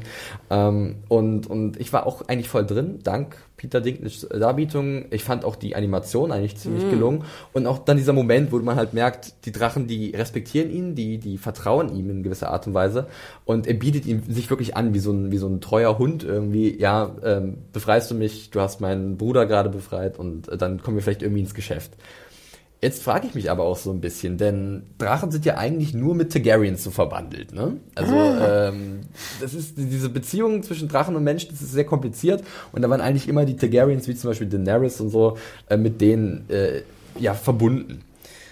Nun, es gibt diverse Theorien und vielleicht wird jetzt hier schon so ein bisschen was angedeutet, äh, ob äh, Tyrion wirklich ein Lannister ist. Vielleicht ist er auch ein Targaryen. Vielleicht hat er eine besondere Gabe einfach nur. Ich finde das eine spannende Frage, äh, wo sich jetzt sowohl Buch als auch äh, Buchleser als auch Seriengucker Gedanken drüber machen können. Da bin ich noch überhaupt nicht drauf gekommen. Da muss ich erstmal drüber nachdenken. Du kannst ja nur durch die Serie wirklich, äh, was, was, was du weißt aus der Serie, ist halt, dass die Targaryens die Drachenreiter waren. Ja. Und keine andere Familie diese Macht hatte. Äh, und wie kann dann auf einmal ein, ein Lannister so eine gute Verbindung zu Drachen aufbauen? Ja, Nur durch diese wunderschöne Geschichte, weil die Drachen wirklich so emotional berührt waren, weil sie ja intelligent sind und ihn verstanden haben. Ja, weil sie, nee, weil sie intelligent sind und da raus wollen und gemerkt haben, dass er da ist, um sie zu befreien. Das hatte, also selbst wenn sie jetzt kein besonderes Band mit ihm hätten, mhm. hätten sie es aus, wenn sie wirklich so intelligent sind, das erkennen müssen und ihn haben machen lassen. Okay. So. Und ich finde, wenn das jetzt wirklich nur aus dieser einen Szene herauskommt, diese Theorie, finde ich das ein bisschen viel. Weil ich meine, die Drachen haben ja auch alle äh, andere um Daenerys herum nicht sofort aufgegessen, nur weil sie um sie herum standen oder irgendwie so. Das, ähm, Ja. Ja, ich meine, äh, war nur eine Idee. Wir haben ja auch von Missandei gehört, dass sie sich gut verstanden hat mit den Drachen. Äh, müsste man ja auch fast sagen, ja, hast du auch irgendwas mit Targaryens am Hut? Ist ja nicht der Fall. Ähm, aber ich denke mal, das ist sowas, was man vielleicht im Hinterkopf behalten könnte. Hannah guckt mich so ein bisschen verschmitzt grinsend an. Ja, ich weiß nicht, ob ich sagen soll. Das ist eine sehr weit hergeholte Theorie, aber wo ich mich hier schon seit mehreren Folgen drüber Gedanken mache, ist ja die Haarfarbe von Tyrion und vor allem auch jetzt von Nina Headey und äh, Tommen. Und zwar fand ich, war es relativ auffällig, dass ähm, Tyrion immer blondere Haare bekommen hat. Und zwar relativ hellblond im Vergleich zu äh, Lina Headey und äh, Tommen, die mehr so ins Rot gehen mittlerweile. Bisschen matt auch. Das ne? ist aber, Genau. glaube ich, weil er auf Essos ist und dort einfach die. Die Sonne kommt. die Partikel. Die Partikel äh, Ja, Hm, wer in der weiß. Sonne werden meine Haare auch Ja, heller. das stimmt. Habe ich im Sommer auch. Aber ich finde, es könnte, ich wenn man es blondes Haar, das mir bis zum Hintern runterfällt. Man könnte, wenn es sehr weit hergeholt ist, halt auch sagen, okay, sie versuchen doch so ein bisschen Tyrion mehr in die in die äh, Targaryen-Ecke zu schieben. Wir wissen, Targaryens sind eher hellblond, weißblond. Tyrion klingt auch noch wie Targaryen. Es war die ganze Zeit direkt unter unserer Nase. Tyrion. Nein, aber sozusagen nur so, so ein, äh, weil ich fand, äh, Lina Headey sah sehr rot äh, blond aus jetzt in letzter Zeit. Sie war sehr viel blonder, also weißblonder am Anfang. Also, äh, wir haben hier ein paar Theorien in den Pott geworfen. Das sind keine Spoiler, kann man uns nicht vorwerfen. Wir wissen selber nicht, was passieren wird. Äh, mal gucken, in welche Richtung es geht. Wir können Marine hinter uns lassen, glaube ich. Wir haben da alles besprochen, was wir besprechen wollten, außer ihr habt noch eine Kleinigkeit. Wenn nicht, dann gehen wir ganz kurz nach Bravos, wo eigentlich nicht viel passiert, außer dass Arya mal wieder auf den Deckel bekommt von The Wave. Äh, ziemlich dolle sogar. Sie wehrt sich, schlägt wild um sich. Musstet ihr dabei auch an das Star Wars Kid Video denken? so ein bisschen. Und es sah hoffe- komplett so aus wie dieser Und kleine ich hoffe, dicke dass Junge, es bald so, bald so einen so Zusammenschnitt gibt vom Star Wars Kid und von Arya oder blinden Arya und den Packst du das. Star Wars Kid Video bitte auch? Das dürften aber eigentlich alle kennen da draußen. Wenn nicht, ich pack's Falls gerne nochmal mit rein. Ja.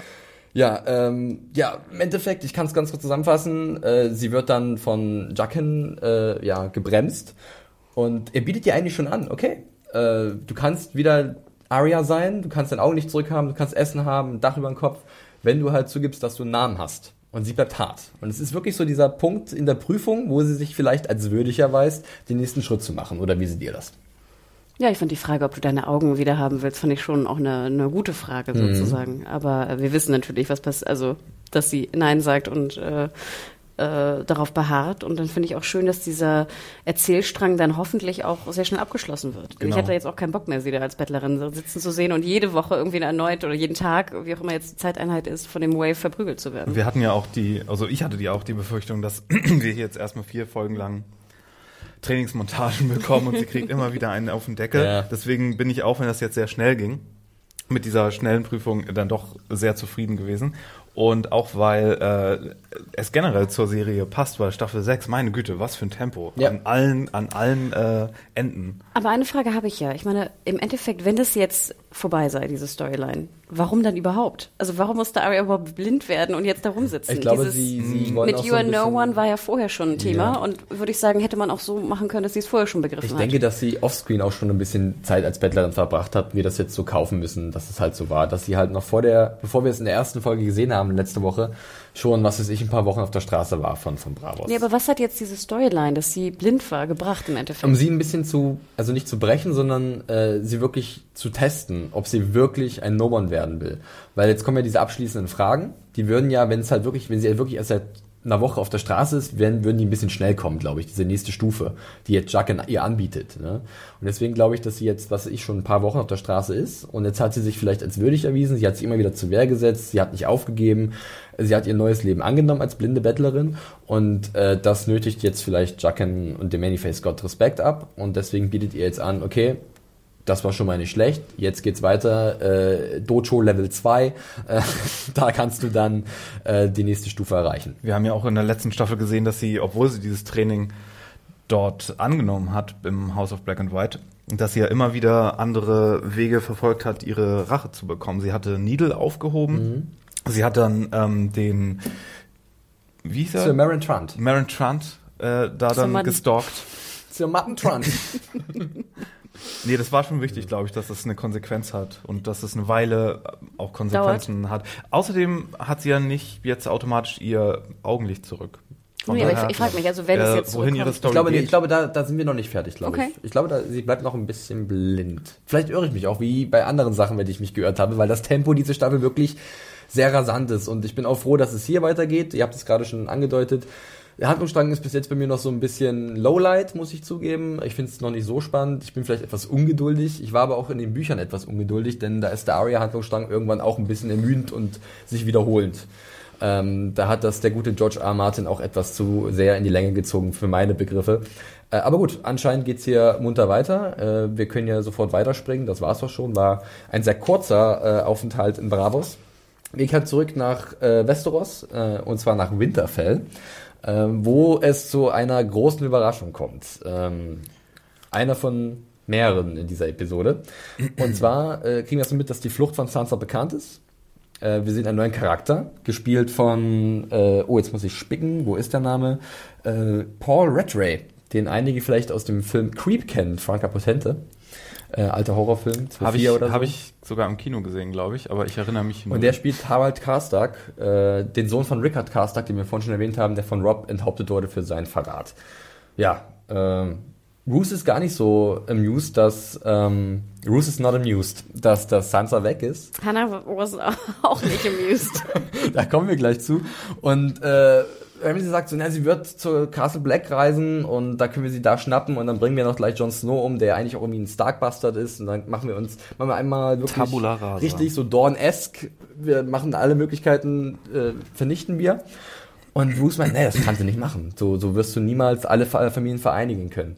Ja, und dann kommt die Nachricht rein in den Raum, dass Bruce einen äh, Sohn geboren bekommen hat von der guten Walda. Und äh, Ja. Und was folgt, ist die am unüberraschendste, die am zweitunüberraschendste Szene in dieser Folge wahrscheinlich. Du hast es kommen sehen. Also Ich habe es letzte Staffel schon Es gesagt, als die das erste Mal davon gesprochen hat, ja, wir versuchen ja auch gerade einen Sohn zu bekommen, aber wir werden dich immer lieb haben. Ja. Äh, nee, nee, sorry, die war tot von Anfang an. Ja, aber nee, wir machen ja, bevor, bevor dieser Tod kommt, erstmal der Roose-Tod natürlich. Ja, okay, aber da habe ich gewartet, äh, sorry, aber da habe ich mich auch gefragt, okay, warum hast du damit jetzt gewartet, bis das Kind zur Welt gekommen ist? Warum hatte das einen spezifischen Grund, noch einen anderen? Das hätte ja auch eine Tochter sein können, dann hätte er ihn noch am Leben lassen können. Ja, ja, okay, Ja, das ist das, ja, stimmt, das ähm, leuchtet mir ein. Ja. Hanna, du als alte Michael Ja. McAllen, aka Bruce Bolton Fangirlin. Ich habe gebrüllt, wirklich. Also äh, ich habe No gerufen, weil ich ihn wirklich sehr, sehr gern mag. Ich versuche immer noch zu analysieren, warum ich ihn eigentlich so gern mag. Ich finde immer noch, dass er eine sehr schöne Stimme hat und ich fand auch schon allein die zwei, ich glaube, er hat zwei Sätze gesagt oder drei, fand ich waren auch sehr schön.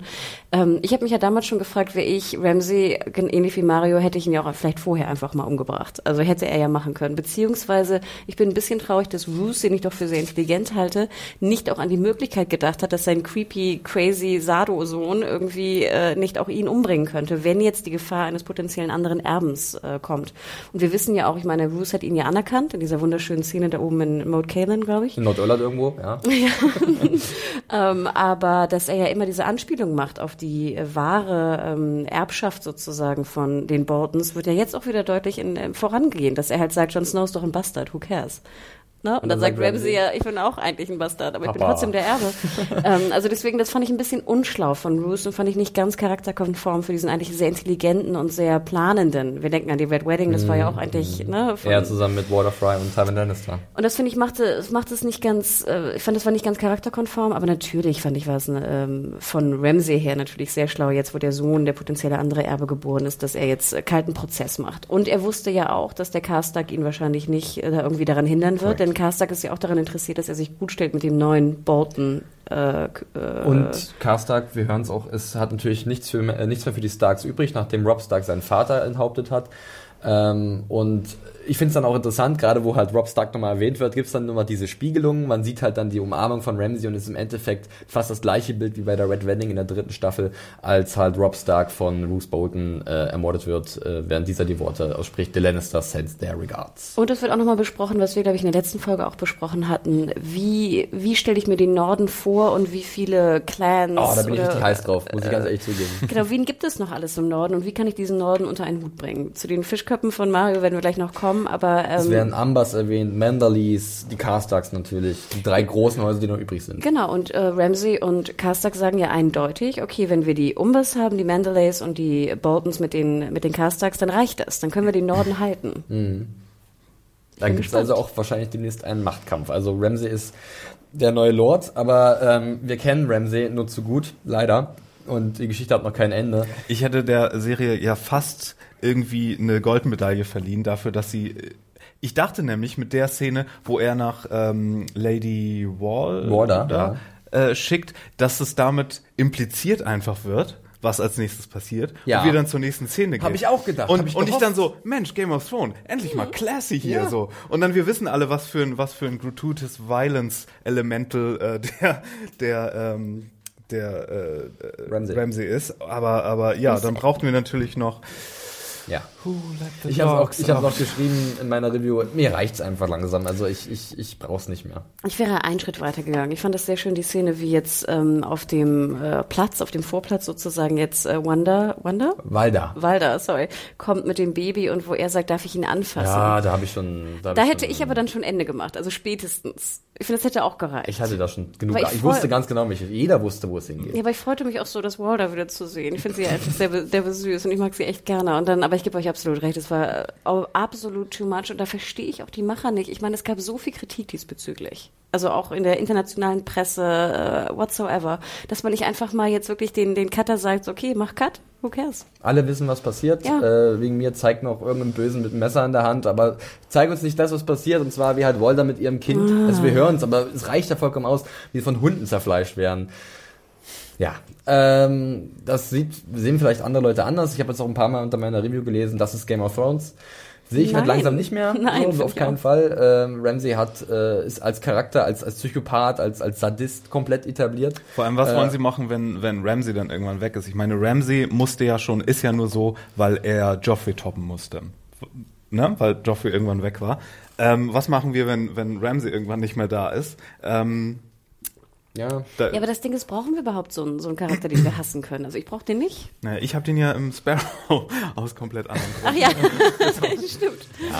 Also Aber ich ähm, finde auch denke, ohne, ohne Ramsey haben wir genug Leute, die wir nicht mögen können oder auch genug äh, Gegenpole sozusagen. Ramsey ist halt die Speerspitze und ich glaube, äh, ist in der ersten Folge wurde auch das Wort Reckoning in den Mund genommen.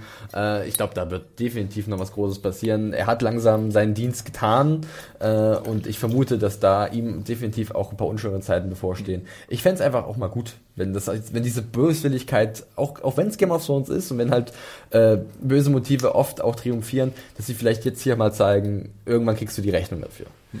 Schauen Mir wir würde mal. einfach ein bisschen Subtilität reichen in Ja, der, in der das- Darstellung. das natürlich auch, Und das ja. finde ich ein bisschen schade. Gut, ähm, regen wir uns nicht weiter darüber auf. Wir äh, springen ganz kurz noch außerhalb von Winterfell, äh, wo ähm, Sansa, Brienne, Theon und Podrick sind. Ähm, Sansa und Brienne haben ein schönes kleines Gespräch, ähm, unter anderem über Arya, ähm, was ich auch ganz nett fand. Das war wieder so, ein, wie so eine, wie so eine Erinnerung, ne? so, so, dass die Familie Stark und sind alle verteilt, aber es ist trotzdem schön und man sieht so ein Lächeln bei Sansa. Aber auf die Frage, was denn in Winterfell passiert ist, verbleibt sie stumm. Äh, wir wissen es, also das ist ja wieder dieser, wieder dieser Cut von Ramsey halt zu Sansa, diese Spuren, die hinterlassen wurden, körperlich, seelisch. Ähm, das Wichtigste an der Szene ist aber dann, dass Theon sagt, ähm, ich hau rein. Ich mach mich vom Acker.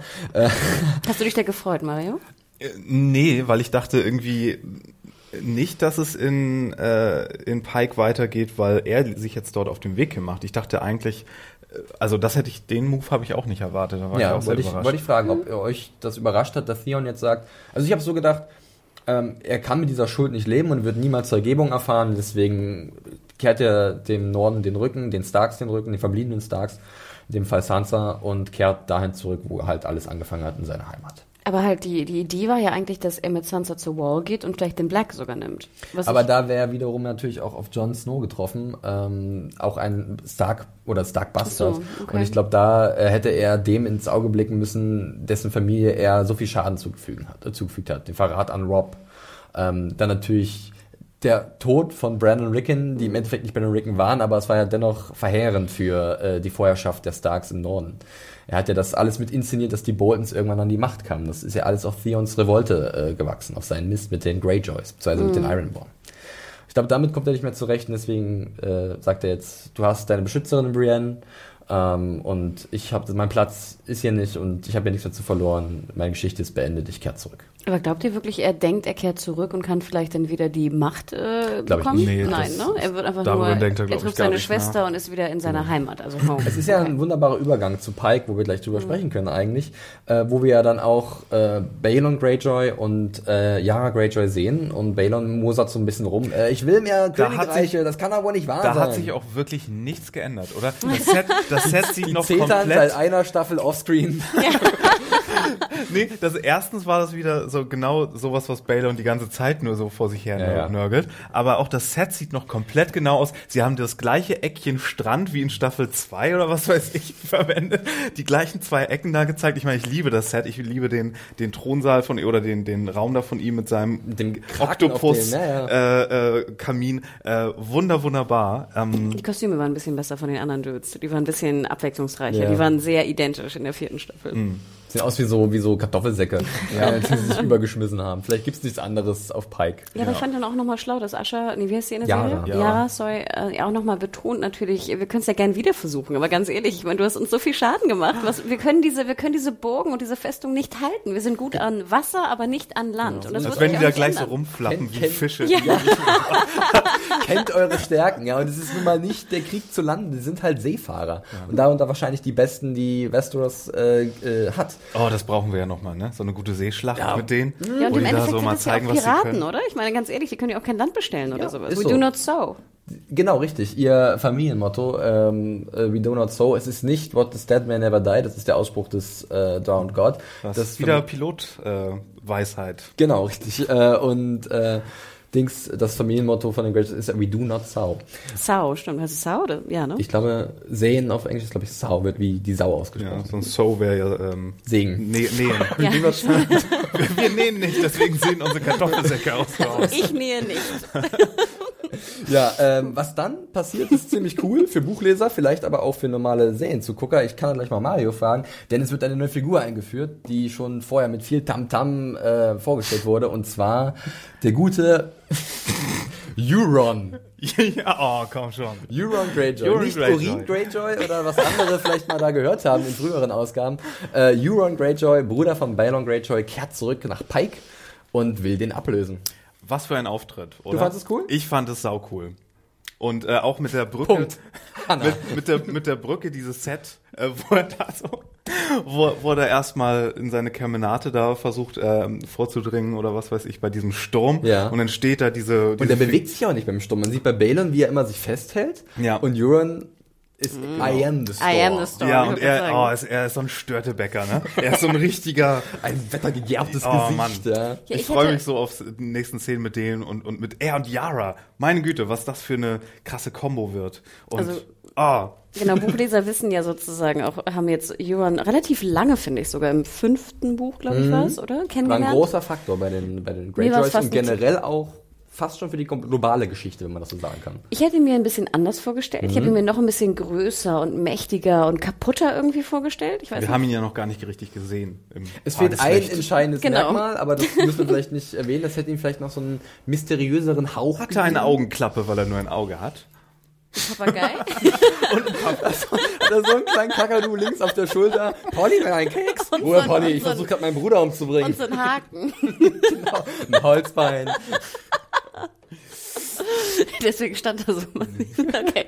Nein, aber das hat mich ein bisschen äh, gestört, aber ich fand natürlich auch dieses Setting, also ich, ich fand, es war super, auch der Sturm, es war theatralisch. ich Es war fand so die, comichaft eigentlich. Genau, aber es war so. Ah, Genau. Klatsch.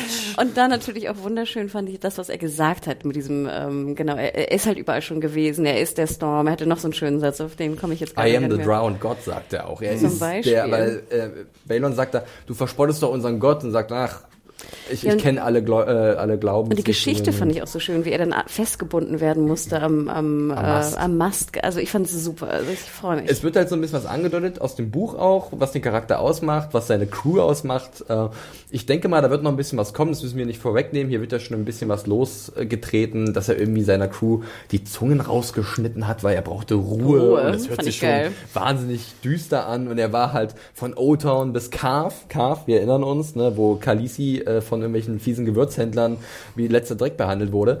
Ähm, und, und das- gibt ihm schon so, einen- so einen Hauch von, der war überall, der kennt vieles und es ist so, ein, so eine unberechenbare Variable gerade. Und der ist auch so ein nettes Gegenstück zum zum Rest von äh, Pike und den Leuten dort, weil ich meine, bis auf Yara, die eher- ich meine, Balon war immer so, nö, nö, nö.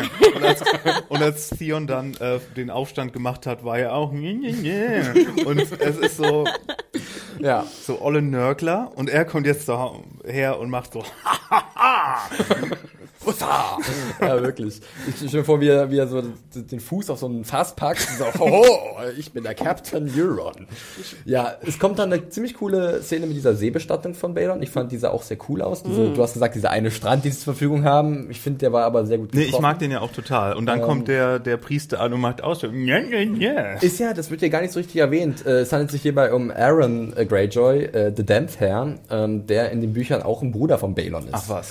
Äh, das wird hier, glaube ich, aber nicht erwähnt. Wird hier gespielt von Michael Feast. Äh, Und wie wird der ausgesprochen? Ich habe immer falsch gelesen. Aaron, also äh, Aaron, Nee, den, Aaron den Nachnamen, so? ähm, Damned Hair. So, also Damp wie, wie Klamm und Hair wie Ich habe immer Dämpfer gelesen, glaube ich. ja, Im Kopf, ne? ja, wenn man genau, so richtig. liest. PH halt, ne? Das hat mich super genervt, die, die, die äh, Geschichten. Er hatte auch POV-Kapitel richtig, die waren so, haben halt zu dieser Mythologie beigetragen von den Greyjoys, in diesem Glauben. Und auf den bin ich ja jetzt auch sehr gespannt, wie sie den einbauen werden. Dass es halt auch nicht zu trocken wird. Äh, Das Wort Kingsmood fällt, ein großes Ereignis in den Büchern, was sicherlich Buchfans freuen wird. Mario, äh, du hast wahrscheinlich nur die Vorstellung davon, dass es da irgendwie um die Macht geht in, in Pike, oder? Ja. Das wird so angedeutet. Es geht um den Sword Throne. Und Ascha kann die erste Frau Genau, sein. oh, Sword Throne ist auch so ein schönes. Sie kann die erste Frau sein über äh, Ja. Pike. Maybe. Not. Perhaps not. ja, diese Greyjoys, die sind schon so ein bisschen. Nee. Naja, aber ich bin sehr zufrieden mit diesem Handlungsstrang. Äh, euren Aussagen zufolge, ihr auch. Total. Ja, move aside, old man. Vor allem, Ja. wenn wir auch wieder drüber nachdenken, dass wir jetzt irgendwie eine Staffel lang nicht da waren und dafür Dorn bekommen haben, macht es Hm. mich doppelt traurig wieder. ja, also hier war definitiv äh, der erste Auftritt von Euron, auch die Rückkehr vor, äh, zu, zu Pike äh, ist sehr gelungen. Äh, wir kehren jetzt auch nochmal zurück und zwar zur Wall. Letzter Handlungsstrang oder le äh, letztes Da Mal. ist doch nichts Überraschendes Da passiert. ist überhaupt nichts Überraschendes passiert. Ist es tatsächlich Wir können es überspringen, nicht. oder? Ist es tatsächlich eigentlich nicht, aber ich habe das auch letztens in einem Artikel geschrieben, am Samstag, als ich mich ein bisschen über Dorn ausgelassen habe. Game of Thrones macht auch oft, äh, macht auch oft aus, ähm, dass es nicht um das Was geht, sondern um das Wie. Und das Wie hat mir hier besonders gut gefallen, weil ich war voll drin in diesen Szenen. Dann müssen wir reden. Dann Felix. müssen wir Dann reden, wir, wirklich müssen auch ein bisschen auf die Uhr gucken. Mein Gott, wir sind ein bisschen schneller dran als letzte Woche, aber wir wollen es ja nicht wieder ausarten lassen. Ganz kurz, Infos, äh, Melisandre sehen wir da äh, sitzen, wie so ein Häufchen Elend ähm, und sie wird halt direkt von Davos gefragt, hast du so ein bisschen Magie vielleicht, mit der wir was machen können mit John? Fand ich irgendwie schon ein bisschen witzig, dass er nicht irgendwie um den heißen Brei herumtanzt, sondern einfach sagt, ich habe doch gesehen, was du kannst. Ich wollte erstmal ein bisschen Smalltalk hören. So. Und wie geht's dir so hier an der Wall? Hier, wir müssen die Frage beantworten. Was sucht Melisandre an Bisschen der Wall? machen? Übr- Übrigens, ne, gerade eben kam so ein Riese rein, ne, und hat du uns gesehen? freigemacht und so. Und Als du, wenn's da nichts War reden Gesangsverein. Also, der hat unglaublich. Hm. Ja, aber vielleicht können wir ganz kurz die Frage nochmal vom Anfang aufgreifen. Melisandre an der Wall. Habt ihr einen guten Grund, warum sie da noch ist? Naja, wo Vielleicht, soll, weil sie, ja, wo soll sie sonst wo soll man? Mhm. denn sonst hin auch? Ich meine, äh, das nächste wäre ja äh, Winterfell gewesen. Und was ist da noch nördlich? Nö, weiß nicht. Ja, also für mich war es auch, dass für sie auswegslos war. Sie, sie war halt da und da, ich glaube, sie hat sich auch damit arrangiert, da zu sein erstmal. Sie hat nicht irgendwie das Bedürfnis zurückzukehren, wo auch immer sie herkam am Anfang, sondern sie ist jetzt einfach so ein bisschen müde und erschöpft äh, von ihren ähm, äh, von ihren falschen Prophezeiungen und von den Dingen, die sie halt verbockt hat äh, in dem in dieser Art und Weise. Und von daher ist sie jetzt einfach der Wall. Ich glaube, da muss man gar nicht so ein großes Fass äh, aufmachen, oder? Hanna, du guckst so ein bisschen nachdenklich. ich überlege auch gerade, ich meine, sie kennt die Wall. Mhm. Und natürlich äh, würde ich auch Mario recht geben, geografisch allein, wenn du, wo fährst du dann hin? Von der Schlacht gehst du ja auch weg, ne? Stannis hat verloren. Ich würde ja Und nicht andere sind ja auch dahin. Äh, Sir Davos war ja Genau. schon dort, als sie ankam.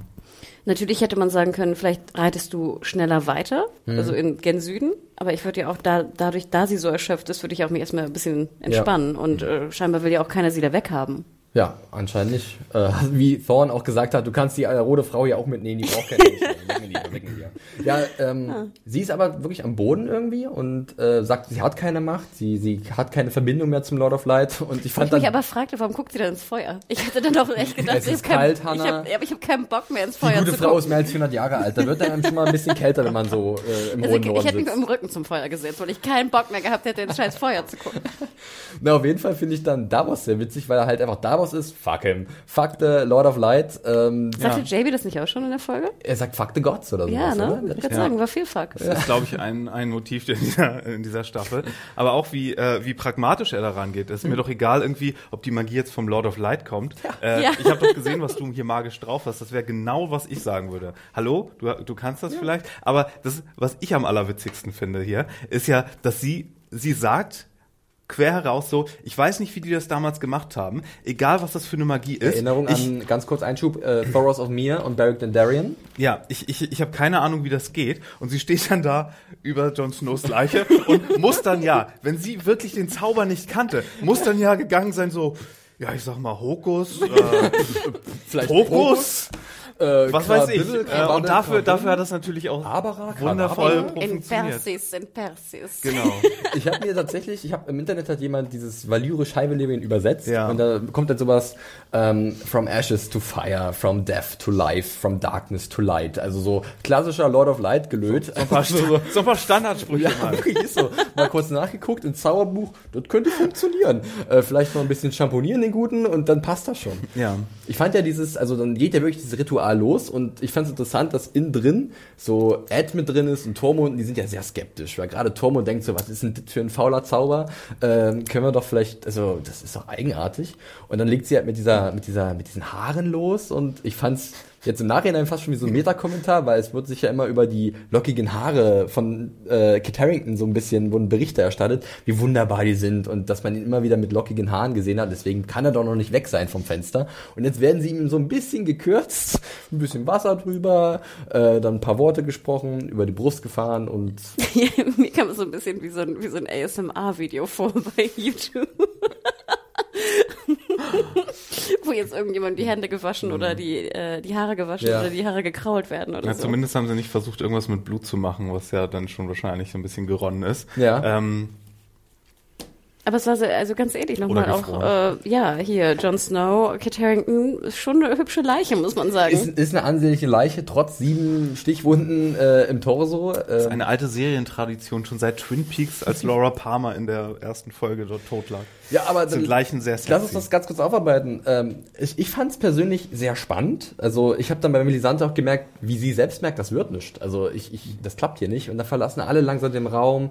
Tormund sowieso, nee, und Davos geht dann auch. Und es bleibt nach wie vor aber so eine, so eine intensive Anspannung in Aber diesem ich Raum. glaube, dass es zu 90 Prozent auch mit der Musik zu tun hatte, weil ich fand, die war nämlich super. Das Ja. war so creepy, spannungs, aber sehr dominant auch, war ziemlich laut auch die Musik irgendwie und es war so äh, sehr, sehr viel. Man hätte ja auch nur so ein Klimper-Klimper machen können oder so eine Zaubermelodie, aber es war so extrem, es war fast so eine, so eine Kriegsmelodie. Also ich fand, es war Wahnsinn. Gerade auch, das wird ja nochmal getoppt dann von dem Credit-Song, der dann los äh, meistert, also das ist der Wahnsinn, also da, da, da schalmalt es ja.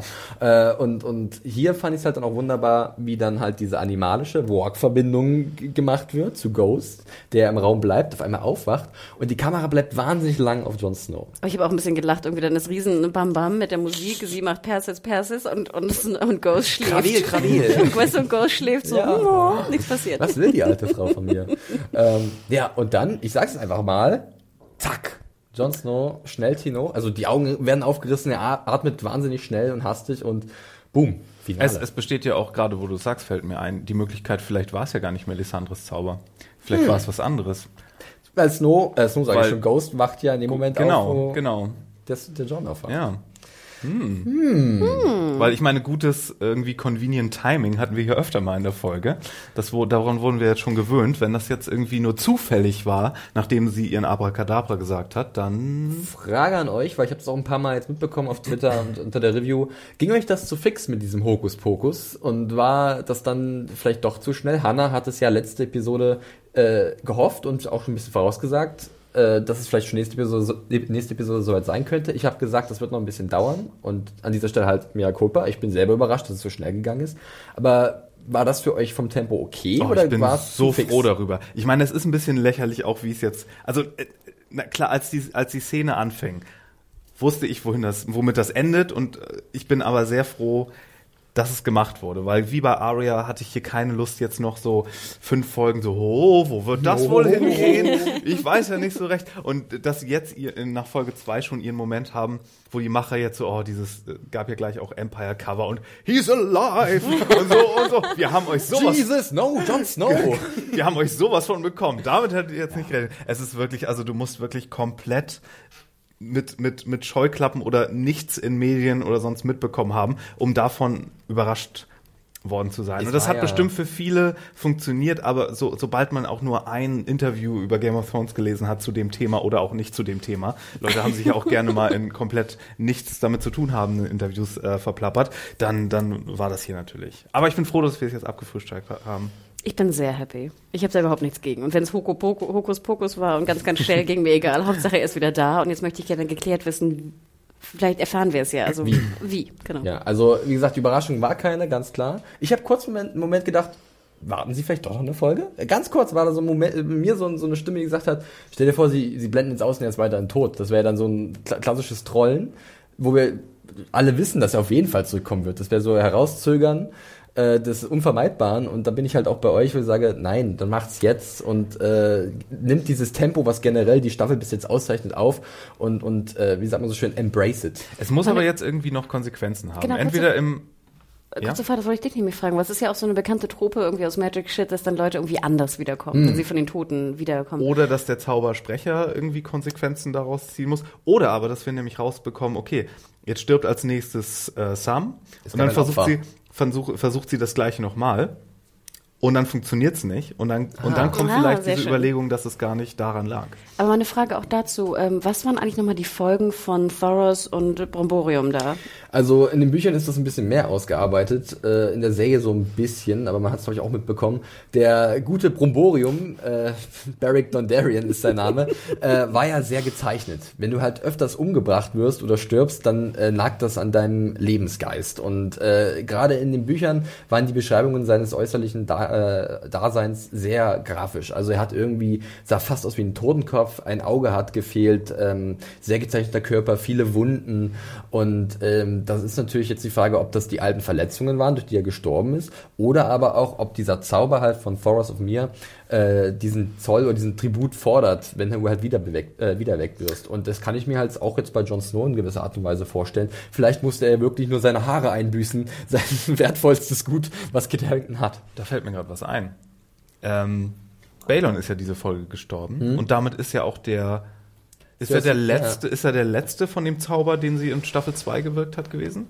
Hm, Ich glaube, es war sogar in Staffel 3 erst. Aber wo sie mit Gendrys Blut Richtig, mit Blutmagie dem- mit dem- gemacht hat und Balon Wo Greyjoy war Joffrey, ja Rob einer- und Balon ja. und äh, Renly haben sie ja vorher dann auch Gendry musste nicht sterben, ne? Dabei? Nee, Gendry rudert. Der Fluch des Rudern. Nee, aber er musste nicht sterben Nein. sozusagen für den Der Zauber, wurde ja oder? so so verführt ein und dann wurde ihm Blutegel. äh, der Blutegel an an eine sehr pikante Stelle gelegt. Wo sehr viel Blut zu dem Moment war.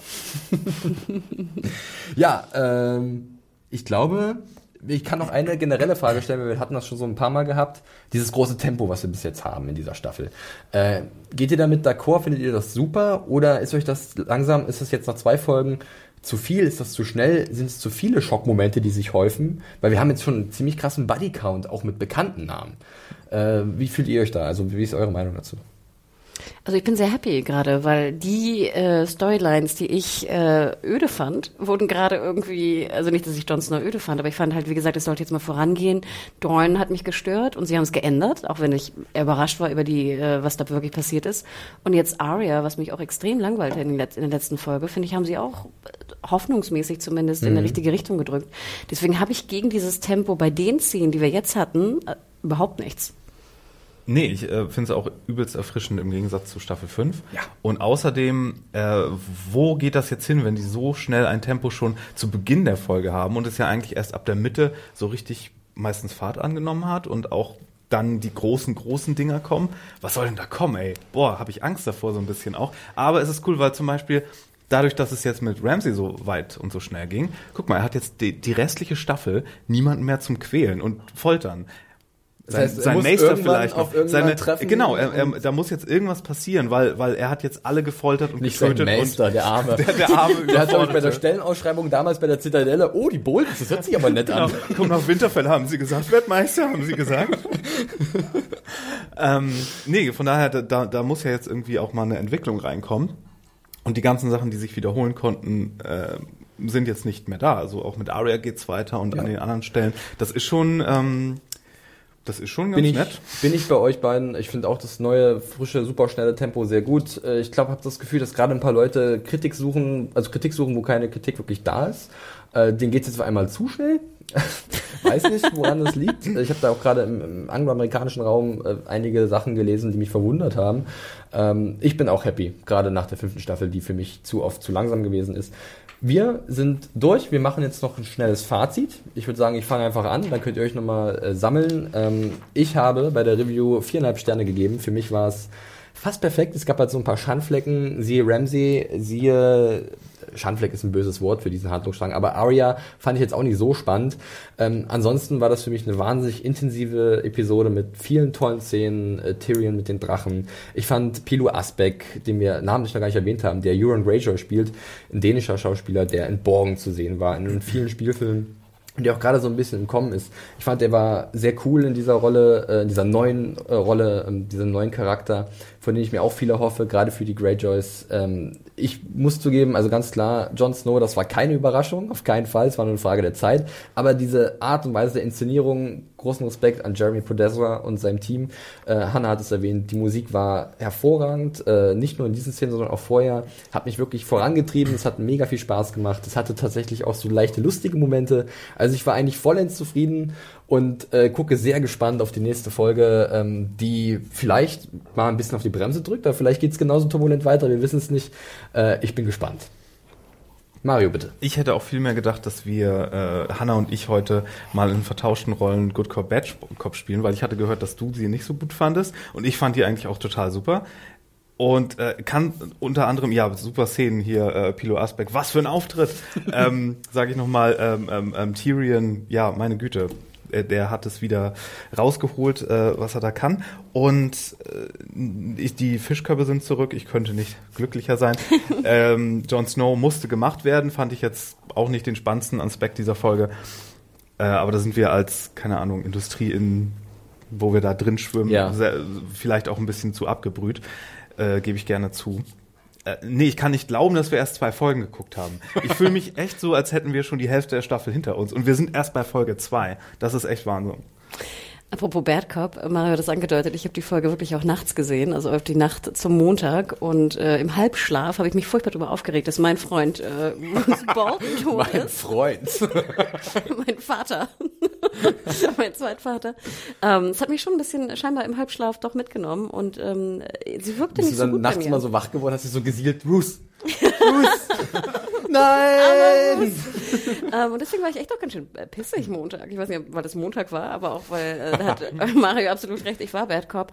Aber ich habe mir dann natürlich äh, gestern Abend, auch obwohl der Business-Termin sehr lang ging, ähm, mir die Folge nochmal angeschaut und muss natürlich recht geben. Es war eine wunderschöne Folge. Was ich vor allem sehr schön fand, war, was fast ein bisschen too much gewesen wäre, aber es hat funktioniert, ähm, dass Dave Hill, so hieß glaube ich der Autor, auch die Szenen so schön aneinander gefügt hat. Also wir haben diesen klassischen Schnitt natürlich, wenn Theon sagt, ne, wohin gehst du? Home. Und dann haben wir den Cut nach Pike. Also das ist einfach natürlich sehr geschmeidig in der Serienerzählung. Und ich fand deswegen wirkte die Folge auch so wunderschön rund. Und wir merken es ja auch am Podcast, wenn wir chronologisch vorgehen können, weil es große Storylines gibt, ist es einfach sehr viel geschmeidiger, als wenn es immer hin und her springt. Es ist wie aus einem Guss und das merkt man der Episode an, auf jeden Fall. Und ich möchte nochmal betonen, dass mir auch die Flashbacks natürlich, oder der Flashback sehr gut gefallen hat. Sehr schön, dass du es nochmal erwähnst. Das war nämlich, fand ich, eine wunderschöne Szene. Mir hat damals ja auch die Hexe schon ganz gut gefallen ähm, von hier Cersei. Mhm. Ich finde, es vertieft einfach noch so ein bisschen dieses die Gefühl, was wir sowieso schon haben in dieser Welt. Und ich kann nur hoffen, dass wir noch mehr davon sehen.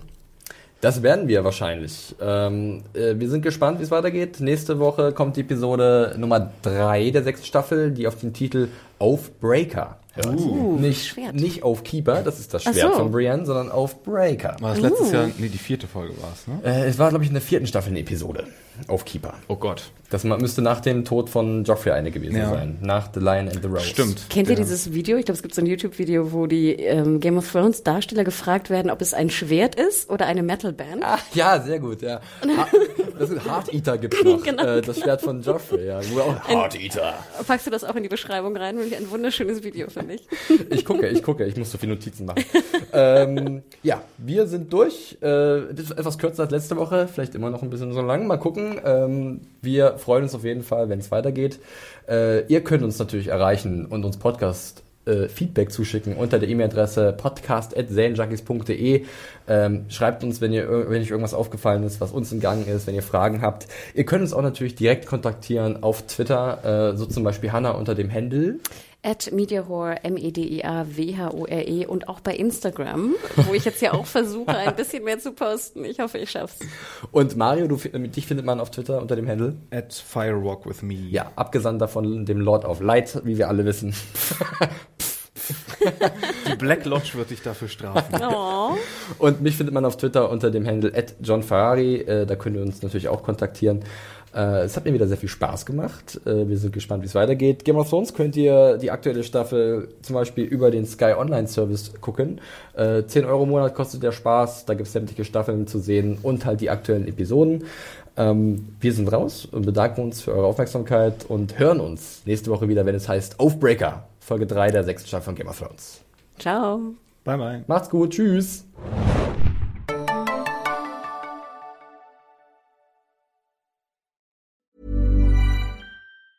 Hey, it's Danny Pellegrino from Everything Iconic. Ready to upgrade your style game without blowing your budget? Check out Quince. They've got all the good stuff, shirts and polos, activewear and fine leather goods, all at 50 to 80% less than other high-end brands. And the best part? They're all about safe, ethical and responsible manufacturing. Get that luxury vibe without the luxury price tag. Hit up quince.com slash upgrade for free shipping and 365 day returns on your next order. That's quince.com slash upgrade.